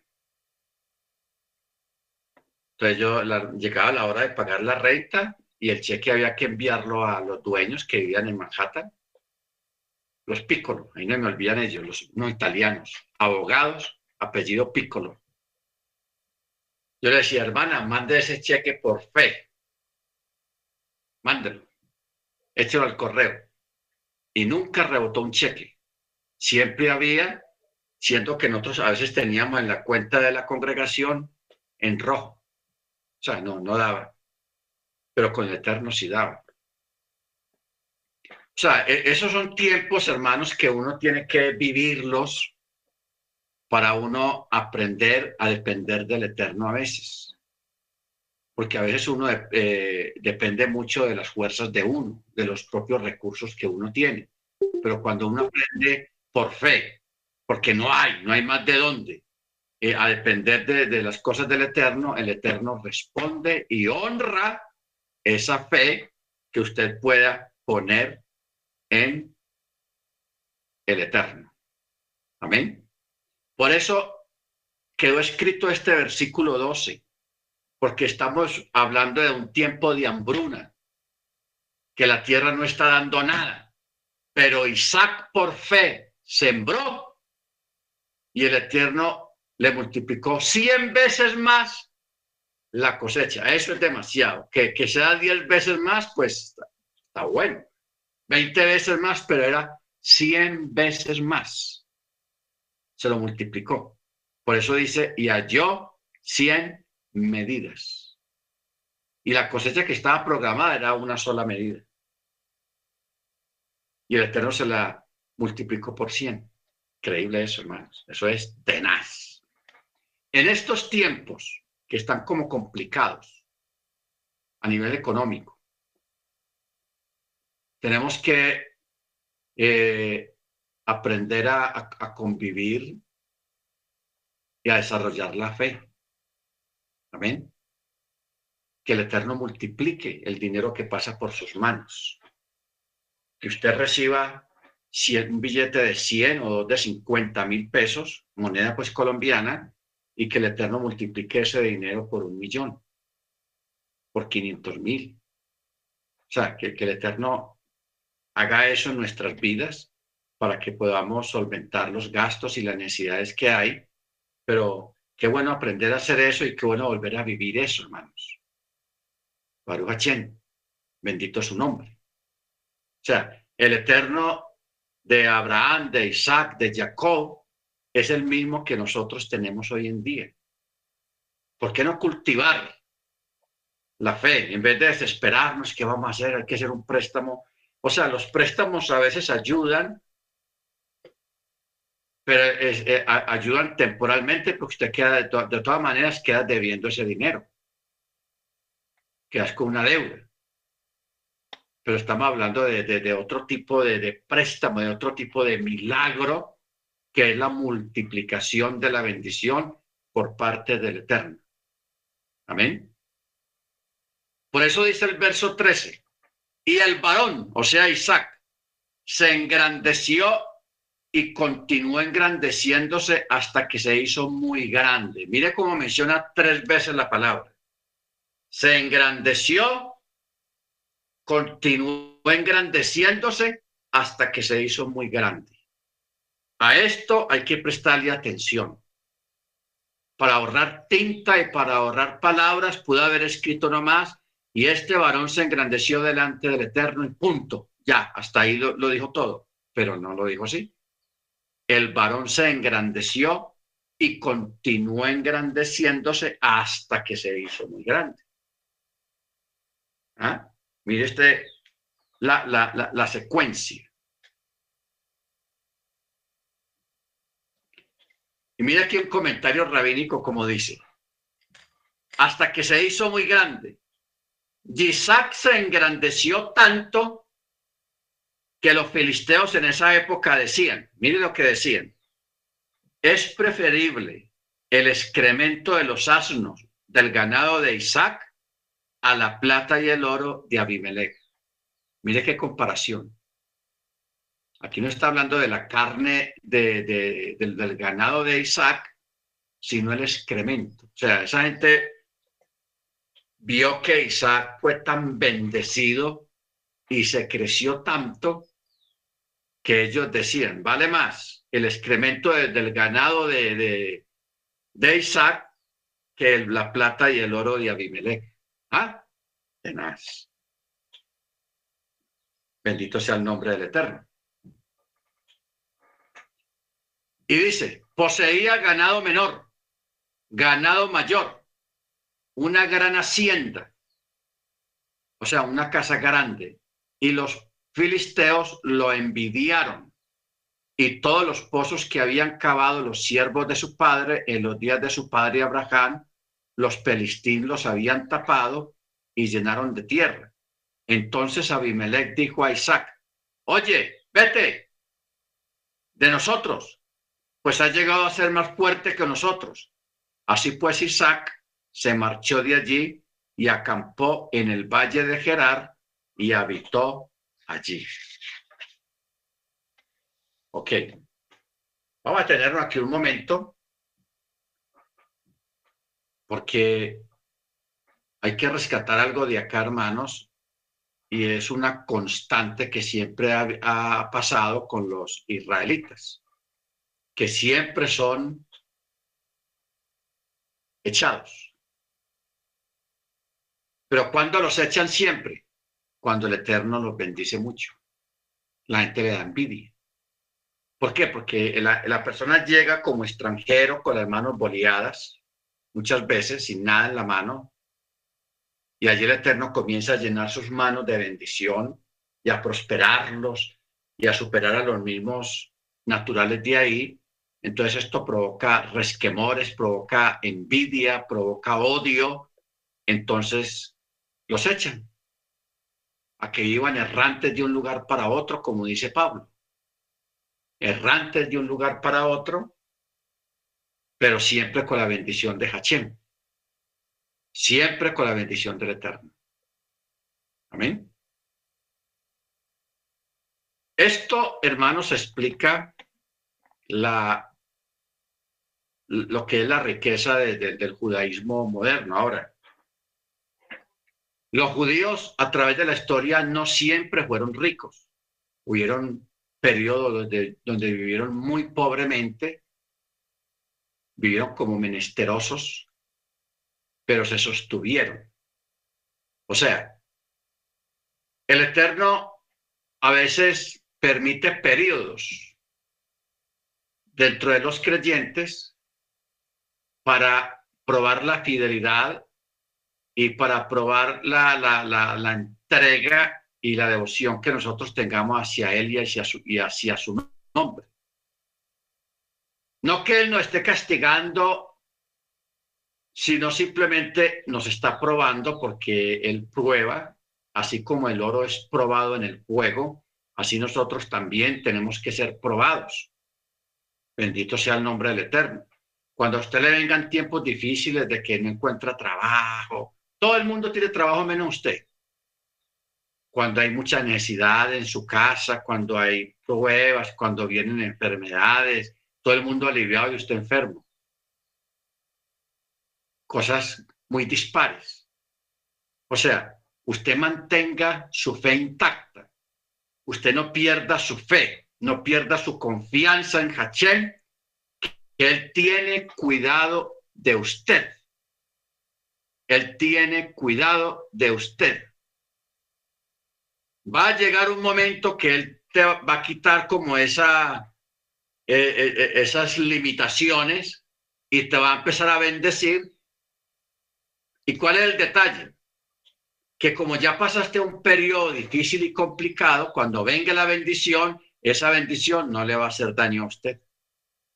Porque hay personas que las bendiciones le hacen daño. O tener mucho dinero, muchas cosas, muchas fama, muchas posesiones, como que les hace daño y ya no son los mismos creyentes de antes, ya no son tan consagrados, ya no son tan dedicados, etcétera, etcétera. Entonces, por eso a veces el Eterno permite o nos educa, llamemos eso como educación. Nos educa para los buenos tiempos. ¿Ok? Nos educa para los buenos tiempos. Porque mire usted, hermanos, el Eterno a usted le puede soltar unas bendiciones materiales muy grandes. Pero ¿qué ocurre? Que usted lleno de dinero y de posesiones, ya no te conecta, un ejemplo, no te conectas en la paracha, se acaba la paracha y te busco, te llamo. Hermano, ¿qué pasó? No te vi en la, en la clase. Hermano, estaba en un viaje en Europa, estaba en Cancún, estaba yo no sé dónde. No está, no está guardando Shabbat. ¿Ve? Entonces, el Eterno no va a bendecir una persona para que se pierda por su falta de carácter espiritual, entonces más bien retiene la, la, la, cosa ahí para que usted sirva y esté siempre celebrando Shabbat que corresponde o la fiesta que corresponde. Amén. Entonces, todo eso, hermanos, eso está es en el corazón en el corazón, que usted sea fiel, que usted sea firme, que usted sea sólido en lo bueno y en lo malo, en, estar bien o no estar bien, pero que usted mantenga esa firmeza, esa solidez en el eterno. Ahí es, detrás de todo ese tipo de solidez, hermano, es donde está la bendición del eterno.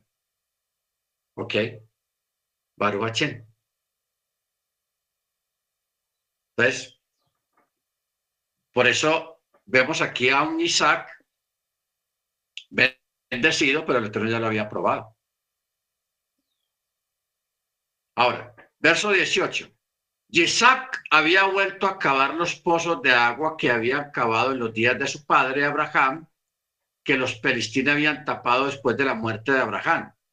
Y los llamó con los mismos nombres con los que su padre los había llamado. Los siervos de Isaac cavaron en el valle y hallaron allí un pozo de aguas vivas. Pero los pastores de Gerar riñeron con los pastores de Isaac diciendo, las aguas son nuestras, y llamó el nombre del pozo Esec, porque se habían disputado con él, o sea, habían peleado con él por un pozo que él mismo había cavado y que tenía aguas vivas. Aguas vivas. ¿Qué quiere decir aguas vivas? Vamos a mirar bien, hermanos, qué fue lo que pasó acá. Recordemos que hay una sequía, hay una hambruna. Hay una hambruna. Abraham había acabado unos pozos en ese territorio y de esos pozos había extraído mucha agua. Cuando Abraham se va de ahí, los filisteos tapan los pozos.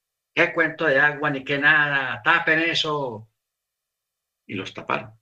Entonces, cuando vino Isaac, Isaac los abre otra vez, los mismos pozos, saca la tierra y empieza a brotar agua. Por eso es que el texto en el verso 19 dice, y hallaron allí un pozo de aguas vivas, nacimiento que ese nacimiento alimentaba los otros pozos. Entonces comenzó a pasar la hambruna porque ya había agua. Pero ¿quién cavó esos pozos? ¿Por quién vino la bendición? Por Isaac. Por Isaac. Y fue tanta la bendición que los pastores filisteos comenzaron a reñir, a pelear con los pastores de Isaac reclamando que esas aguas son de ellos, que porque están en el territorio de ellos. O sea, comienzan las discusiones. Entonces Isaac, el verso 21, cavó otro pozo y también riñeron por ese pozo. Y llamó su nombre Sitna. Sitna. Se trasladó de allí y cavó otro pozo. Y ya no riñeron a causa de él y llamó su nombre Rehobot. Rehobot. Rehobot se deriva de la raíz Rahab, que denota amplitud, holgura. ¿Ok? Amplitud, Rehobot, porque dijo, pues ahora el Eterno nos ha dado amplitud y fructificaremos en la tierra. De allí subió Isaac a ver Sheba. El Eterno se le apareció esa misma noche y le dijo, yo soy el Elohim de tu padre Abraham, no temas, pues yo estoy contigo.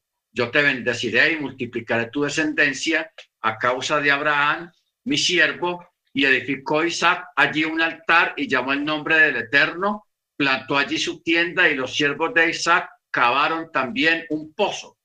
Y Abimelech fue a él desde Gerar con un grupo de amigos y Pijol, general de su ejército. Y Isaac les dijo, ¿por qué han venido ustedes aquí? Si ustedes me aborrecieron y me expulsaron de ustedes. Y ellos dijeron, claramente, hemos visto que el Eterno ha estado contigo por lo que dijimos. Ah, vamos y hagamos juramento con él ahora y que esté entre nosotros y así haremos pacto contigo. Pero ¿por qué querían estar ellos entre que Isaac estuviera con ellos? Porque vieron que el Eterno estaba bendiciendo a Isaac y que por la bendición de Isaac, la hambruna empezó a disiparse. Empezó a haber comida, empezó a haber alimento, empezaron a haber cosechas. Entonces ellos dijeron, busquémoslo para que Él vuelva con nosotros y nos bendiga y seamos bendecidos. Eso es lo que ellos están diciendo. Sabemos y hemos visto que el Eterno está contigo. ¿Ok? Y también hemos intuido que vas a crecer tanto que queremos más bien hacer un pacto de paz para que no nos hagas mal cuando seas bien grande. Por eso dijeron que no harás mal con nosotros, así como nosotros no te tocamos, y así como hicimos contigo, solo bien, te enviamos en paz, tú también haz así ahora, bendito del Eterno. Y él les hizo un banquete y comieron y bebieron y madrugaron muy de mañana y cada varón juró al otro. Y Isaac los despidió y se fueron de él en paz. Y sucedió que en ese día los siervos de Isaac vinieron y le informaron sobre el pozo que habían cavado y le dijeron, hemos encontrado más agua. Y él lo llamó Chiva. Por eso el nombre de la ciudad de es Beer Sheba hasta el día de hoy. Esab tenía, aquí cambia la historia, ya se ocupa de Esaú. Esaú tenía 40 años de edad cuando tomó por esposa a Yehudit, hija de Gití Beeri, y a Basemat, hija de Gití Elón.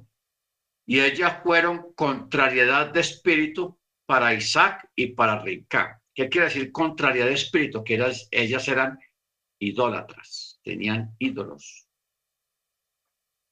¿Ok? Y eran rebeldes y groseras. Porque la palabra que usa acá es morat, que es como si dijera, ustedes fueron rebeldes, moratín. Todos los aptos de estas dos mujeres, Yehudit y Basemat, eran malas y eran dolor de cabeza y de mucho pesar para Isaac y para Rivka, ya que rendían culto a los ídolos.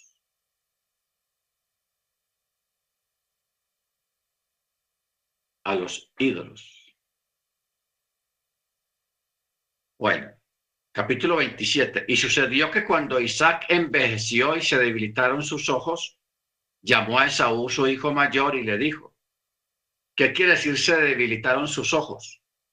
A causa del humo de las esposas de Esaú, ya que ellas levantaban humo y quemaban incienso a los ídolos. ¿Ok? La idolatría.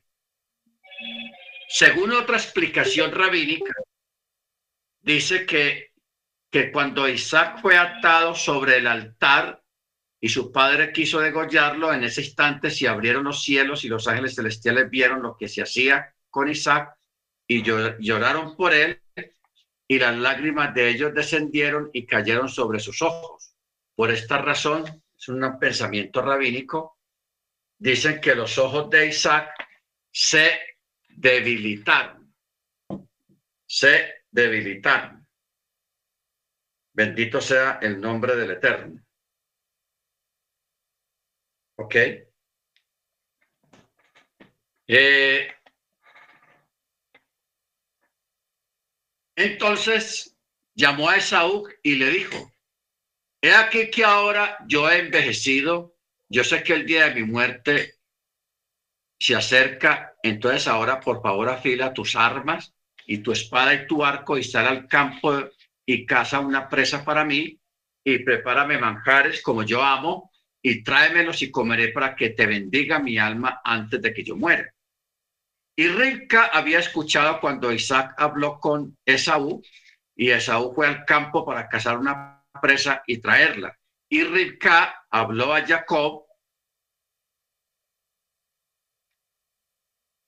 diciendo, he aquí que escuché a tu padre hablando con tu hermano Esab, diciendo, tráeme una presa y hazme manjares, y comeré y te bendeciré delante del Eterno antes de mi muerte.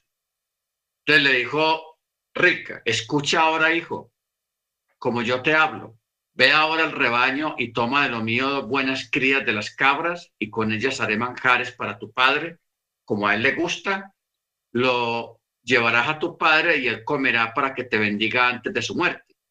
Y Jacob dijo a su madre, he aquí que mi hermano Esaú es hombre velludo, pero yo soy lampiño, o sea, no tenía mucho vello. Quizás mi padre me palpe y seré a sus ojos como burlador. Entonces traeré sobre mí maldición y no bendición. Pero su madre le dijo, no, que sobre mí caiga esta maldición, hijo mío, solo escucha mi voz y ve y trae para mí eso. Y se fue y tomó los animales, los trajo a su madre, y su madre hizo manjares como le gustaban a Isaac, y Rica tomó las vestiduras de Saúl, su hijo mayor, las pulcras que tenía con ella en casa, y vistió a Jacob con la ropa de, de Saúl, y luego vistió las pieles de las crías de cabras sobre sus manos y sobre la lisura de su cuello, y entregó los manjares y el pan que había preparado en manos de su hijo Jacob. Y Jacob vino ante su padre y dijo, Padre mío, y él le dijo, heme aquí, ¿quién eres tu hijo mío? Jacob dijo a su padre, soy yo Esaú, tu primogénito. He hecho como me dijiste, por favor levántate, siéntate y come de mi presa para que tu alma me bendiga. E Isaac dijo a su hijo, ¿cómo es que la hallaste tan rápido, hijo mío? Y él le dijo, porque el Eterno, tu Elohim, lo presentó ante mí. Y Isaac dijo a Jacob, por favor, acércate para que te palpe, hijo mío, a ver si tú eres Esaú o no. Y Jacob se acercó a su padre Isaac y éste lo palpó y dijo, la voz de, es la voz de Jacob, pero las manos son las manos de Esaú. Y no lo reconoció, pues sus manos eran velludas como las manos de su hermano Esaú, y lo bendijo y dijo, ¿eres tú mi hijo Esab? Y él le dijo, yo soy. Isaac dijo, sírveme para que coma de la presa de mi hijo y mi alma te bendiga. Y él se la sirvió y comió y le trajo vino y bebió. Luego su padre Isaac le dijo, por favor acércate y bésame, hijo mío.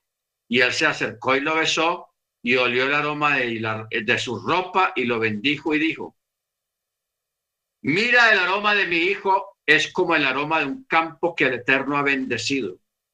Que el Eterno te, otorgue el rocío de los cielos y de la grosura de la tierra y de la abundancia del trigo y mosto.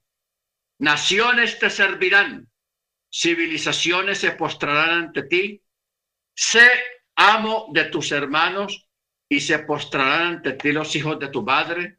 Malditos los que te maldigan y benditos los que te bendigan. Y sucedió que cuando Isaac hubo terminado de bendecir a Jacob, apenas había salido Jacob de la presencia de su padre Isaac, que su hermano Esab llegaba de la casa. Y él también preparó manjares y las trajo a su padre y dijo a su padre, levántate, padre mío, y come de la presa que de su hijo para que tu alma me bendiga. Su padre Isaac le dijo, ¿y quién eres tú? Y él le dijo, yo soy tu hijo primogénito de. Entonces Isaac se estremeció y dijo, ¿quién es? ¿Y dónde está el que cazó la presa y me la trajo? Por lo que comí de todo antes de que tú llegaras y también lo bendije y también bendito será. Cuando Esaú escuchó las palabras de su padre, emitió un grito muy grande y amargo y dijo a su padre, bendíceme también a mi padre mío. Isaac dijo, tu hermano vino con astucia y tomó tu bendición. Y Esaú dijo, no es por eso su nombre es Jacob, pues me ha emboscado estas dos veces. Primero, tomó mi primogenitura y aquí que ahora ha tomado mi bendición. Y dijo, ¿no ha reservado para mí una bendición?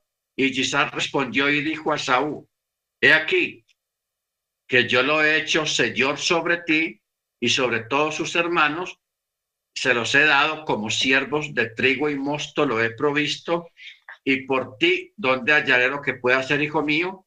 Y Esaú dijo a su padre, una sola bendición tienes tú, padre mío, bendíceme también a mi padre mío. Y Esaú alzó su voz y lloró.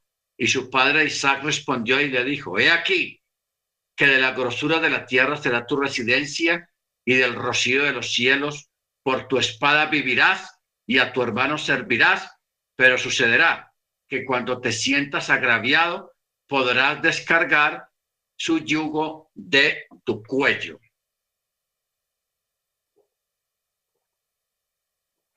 Amén. Podrás descargar su yugo de su cuello. Y Esaú odió a Jacob por la bendición con que su padre le había bendecido. Y Esaú dijo en su corazón, se acercarán los días del luto de mi padre, entonces mataré a mi hermano Jacob. Y le fueron dichas a Ribka las palabras de Saúl, su hijo mayor. Entonces ella envió y llamó a Jacob, su hijo menor, y le dijo, he aquí que es tu hermano que se consuela pensando en matar. Ahora, hijo mío, escucha mi voz, levántate y huye hacia mi hermano Labán, a Harán, y reside con él unos días hasta que se aplaque la ira de tu hermano. Entonces, cuando se aplaque el enojo de tu hermano contra ti y olvide lo que le hiciste, enviaré por ti, te traeré de allá, porque he de quedar privada de ustedes dos en un día. Y Rica dijo a Isaac, me hastié ya eh, de mi vida a causa de las hijas de Het, o sea, las esposas de Esaú. Si Jacob toma mujer de las hijas de Sec también, como estas de las hijas de la tierra, ¿para qué quiero la vida? O sea, estaban asoleados con esas muchachas con tanta idolatría. Bendito sea el nombre del Eterno. Entonces, como ya nosotros sabemos lo que pasa con la usurpación que hizo Jacob eh, los sabios han deliberado mucho sobre este asunto. Si estuvo bien, estuvo mal, si Jacob hizo trampa o no hizo trampa. Eh, es una situación un poco complicada en el sentido de que Esaú no quería servir al Eterno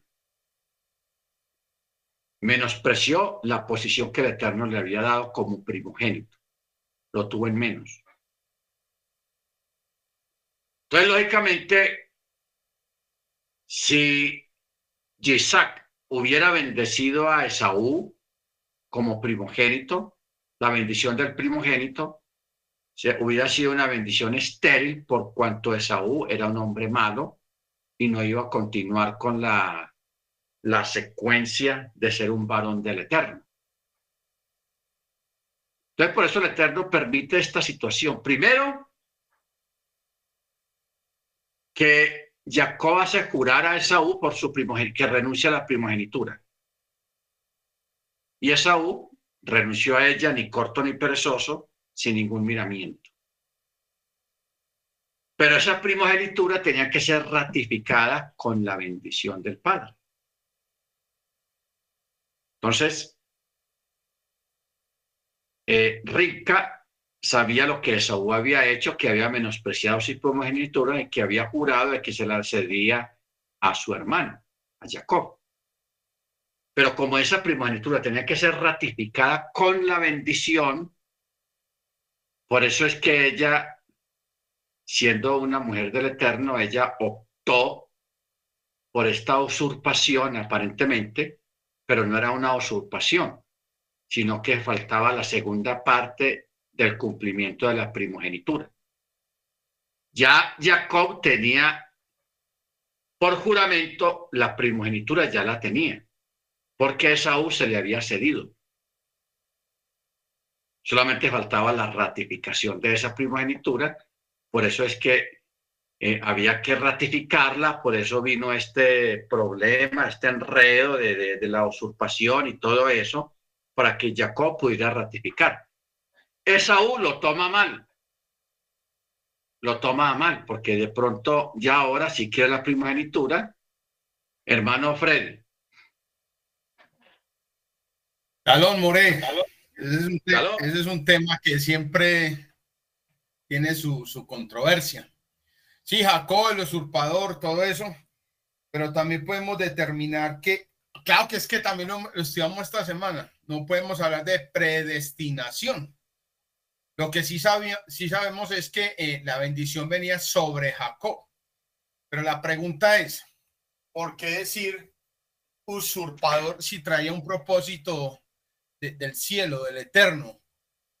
Y, y, y, Rica o Rebeca, eh, pues ayudó para este propósito. Ahí siempre he tenido como esa confusión, teniendo en cuenta otra cosa, mi moré. No recuerdo el texto que dice que a, eh, ¿cómo es que dice? A Jacob amé y a Esaú aborrecí. Es decir, el mismo Eterno está diciendo que amó menos a Esaú amó más a Jacob. Ese es un tema un poco complicado, Moreo. ¿Usted qué opina? Sí, claro, porque hay una controversia, no solamente a nivel, rabínico, sino también a nivel teológico,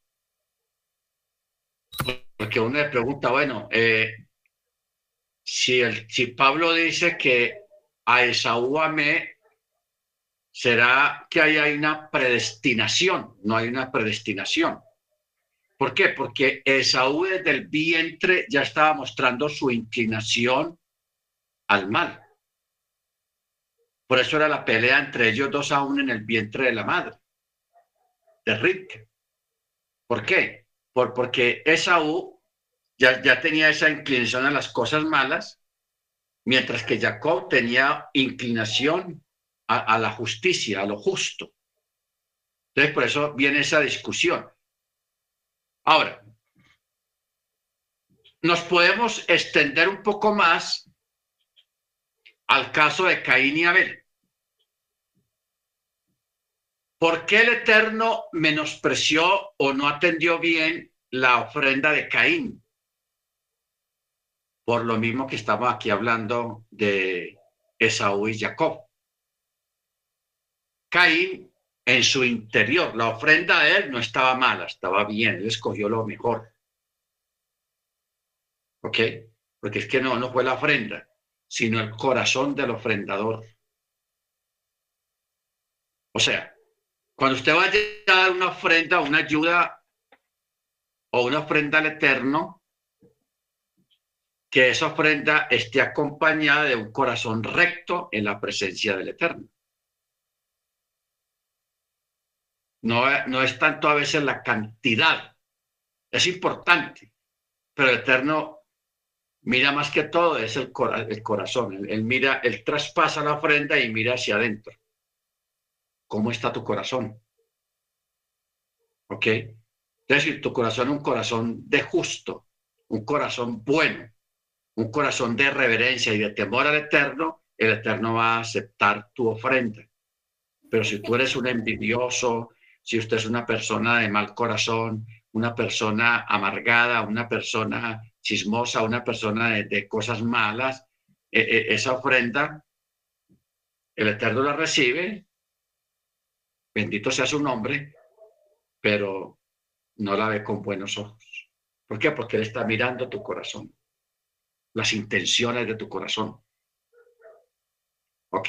Aquí no, no, no hay predestinación, sino un predeterminado de acuerdo al corazón de cada persona.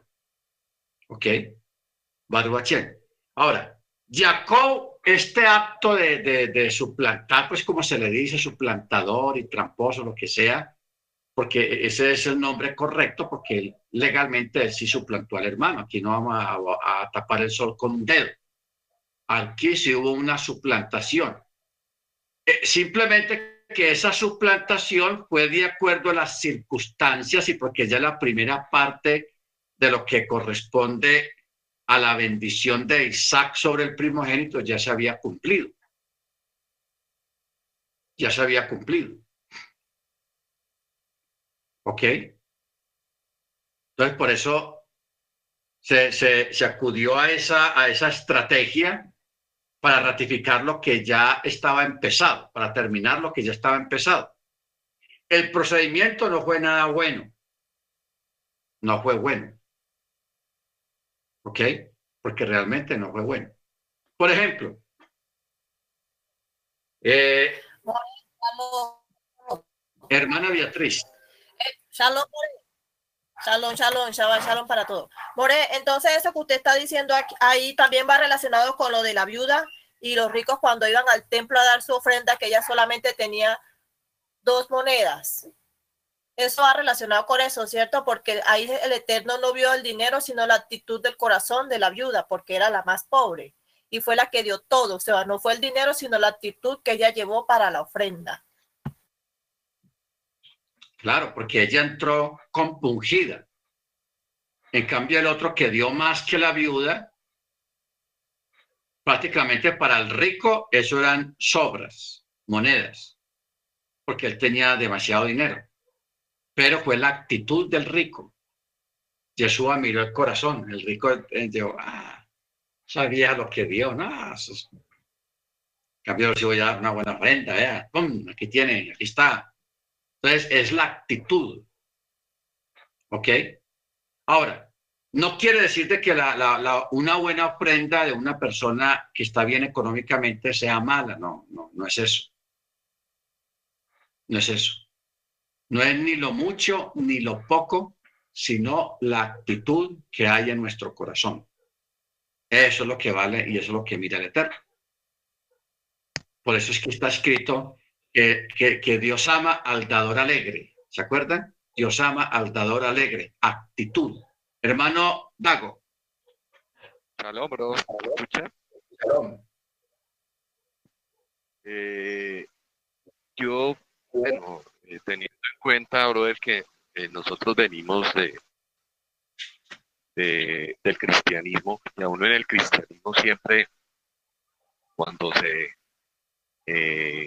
habla de este tema de lo que hizo Jacob y lo relacionan que fue un usurpador o un engañador. Eh, realmente hay que, o sea, siempre nos enfocan a que fue Jacob el que cometió, por decirlo así, la falta. Pero hay que tener en cuenta, no nos preguntamos realmente que a Esaú, si nos ponemos a ver esta escritura, a Esaú en ningún momento le interesó la primogenitura. O sea, ellos, a pesar de que, como se ha tocado el tema, nacieron en una familia con cera, con simiente desde Abraham, Isaac, y de ahí a, la concepción que hubo entre la, pareja. Isaac y Rebeca. Y ahí habla de gemelos. Digamos, si vemos eh, la, la, palabra gemelos, realmente, si vamos al texto, pues de, que de pronto conoce más el hebreo, pero es una versión que dice que son mellizos. Digamos, los mellizos eh, no tienen el 100% del ADN entre ellos, transmitido por los padres, sino que tienen un 50 y un 50. Eh, entonces, ¿esto qué quiere decir? Que ellos van a tener características diferentes como hermanos. O sea, son dos hermanitos, pero eh, tienen características diferentes en, ese, en esa forma de ellos comportarse con respecto a su personalidad. Ahora, eh, si vemos que ellos fueron criados bajo la Torah, bajo la instrucción, bajo los mandamientos, bajo la ley oral que se transmitía de generación en generación, y, vemos que Esaú, él fue, como dice la escritura, un cazador, o sea, él se dedicó a, de todo a estar afuera, a no estar estudiando la Torah como, o los mandamientos, como sí lo hacía Jacob. Entonces, esa batalla que había desde el vientre, eh, eh, ya eso reflejaba lo que se iba a presentar en después del nacimiento, el desarrollo, ya en la adultez, eh, y se refleja en dos naciones. Entonces, es tremendo, claro. La primogenitura hay que partir desde el punto de vista de que el que nace primero es el primogénito. En este caso fue Saúl como lo, lo relaciona la escritura. Pero detrás salió Jacob cogido de su talón. Entonces, eh, ¿qué quiere decir esto? Eh, ya me, me un poquito, que aquí, como dice la escritura, se representan dos naciones. En este caso, Edom, que es Roma y que es igual a Esaú, y la bendición que va a venir con Jacob y Israel, y la obediencia a la Torah, o sea, desde donde venía esa descendencia genética de Shem llegó al papá de Abraham, de ahí fue a, Isaac y se fue por el lado de la obediencia a la Torah, a los mandamientos por el lado de Jacob. A Esaú no, no le importó en ningún momento la primera Él decidió cambiarlo por un plato de lentejas. Entonces, eh, esa representación de esos dos pueblos, que es lo que, si lo ponemos de pronto más a, un nivel remés, ¿qué es lo que pasa ahorita en estos tiempos? El Eterno sacándonos de ese don, de esa Roma, de esa contaminación cultural de religiones que viene por el lado de esa de Saúl, y como el Eterno, por medio de Jacob, pues nos va y por medio de nuestro Mashiach Yeshua y la obediencia a la Torah, nos va injertando a, a, Israel. Entonces, eh, hay que partir del hecho ya para concluir que esa en ningún momento le importó la, la primogenitura.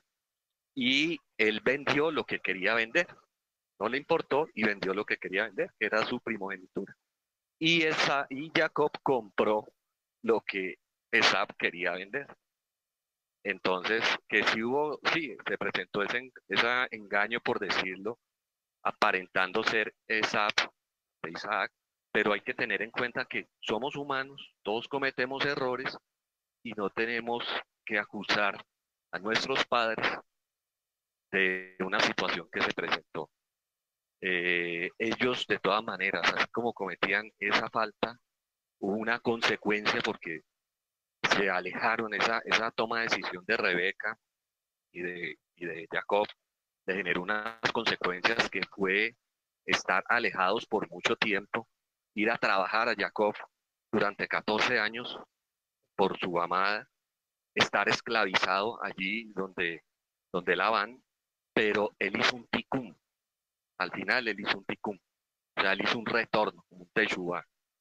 Y esto es muy meritorio delante del Eterno. Esap no tuvo nunca ese ticum, no, nunca hubo ese, o sea, no lo registra la Torah que le haya hecho ese arrepentimiento de sus acciones.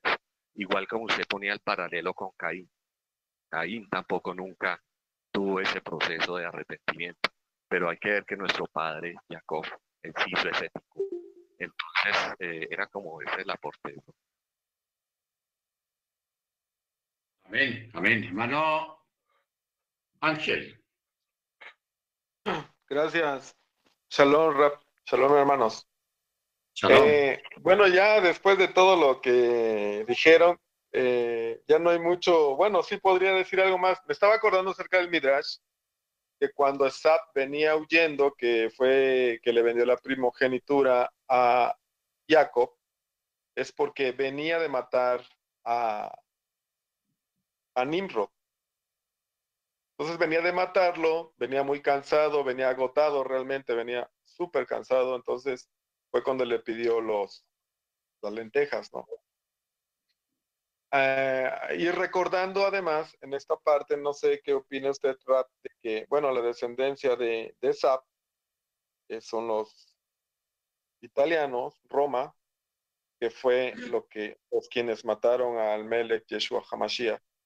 Entonces, tal vez no se cumplió la palabra, ¿no? De cuando dijo Esap, lo, lo que le fueron a decir a Ripka, a su mamá, ya llegará el tiempo de matar a mi hermano. Entonces eso lo había escuchado, pero no había tenido la oportunidad de comentárselo, eh, pero ya conectando, si son la descendencia de Sap los, los romanos, pues ahí sería el cumplimiento de la palabra de esta parte. Y bueno, como ha mencionado, ¿no? Eh, Sap, a pesar de que los dos vivían en la misma casa, no tuvieron la misma enseñanza. Uno era el favorito del, del padre y otro el favorito de la madre y ahí se ve pues, digamos, una separación, una clara separación, pero al final de cuentas, eh, eh, yo la verdad no conozco todo, toda esa parte porque sí me causa conflictos que estando los, dos en la misma casa, tengo una enseñanza diferente, una se casa con Shixas, Esap se casó con impías y Esap pues buscó a, a su descendencia a unas mujeres que, a Rachel y a Lea, ¿no? Que fueran descendientes de, la misma familia. Entonces sería mi aportación, Rafa. Amén. El pibe Ángel iba a decir algo. Ok. Mano Freddy. Shalom, More. Shalom para todos mis hermanos. No, esta paracha yo diría, Morey, que es una de las parachas más importantes a nivel de familia. Y es como también un llamado a nosotros como, como padres, que, que a veces ese eh, favoritismo sobre nuestros hijos, mire, como, dice el hermano Ángel, como Esaú, perdón, Isa ama a Isaú y Rebeca ama a y eso llevó unas consecuencias, eh, digamos así, terribles. Pero hay otra cosa que me llama la atención, More, que de pronto en la paracha eh, no, no, tenemos toda la información de Saúl. Pero examinando un poquitico lo que dice Hebreos 12, 14, ojo, More, lo que dice, seguí la paz con todos y la santidad, sin la cual nadie verá al Señor. Ojo, vigilando que ninguno quede privado de la gracia de Adonai, no sea que brotando alguna raíz de amargura os perturbe y por ella muchos sean contaminados. Verso 16, que no haya ningún fornicario o profano como Esaú. Entonces vemos que, que las escrituras en hebreo nos amplían un poco más las características de Esaú y podríamos decir también, sin, llegar a equivocarme, More, que Esaú, un joven rebelde, un joven contradictor de sus padres. Su madre se afligió porque él quería tomar mujeres que no eran de su pueblo. Eso dice las escrituras. Entonces, primero vemos la formación de los padres en los cuales uno ama al uno y el otro al otro y no hay esa unidad, esa unión. Y segundo, vemos en Esaú una rebelión, una contradicción a favor de, ir en contra de sus padres por de pronto la bendición. Ese sería como mi aporte, More, como también para analizarlo. Salón. Claro.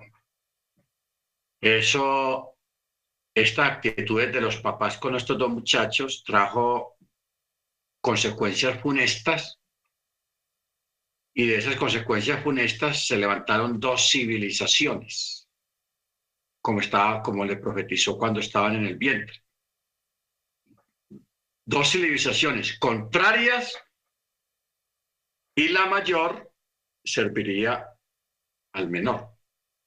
Entonces, es muy bueno tener en cuenta esta parte porque de verdad pasaron muchas cosas. Lo que pasa es que una parachada dos horas no alcanza para uno vertir todo el material que hay acerca de lo que del tema, de lo que hay aquí, porque hay muchas cosas más que hubo que emitirlas para poder avanzar.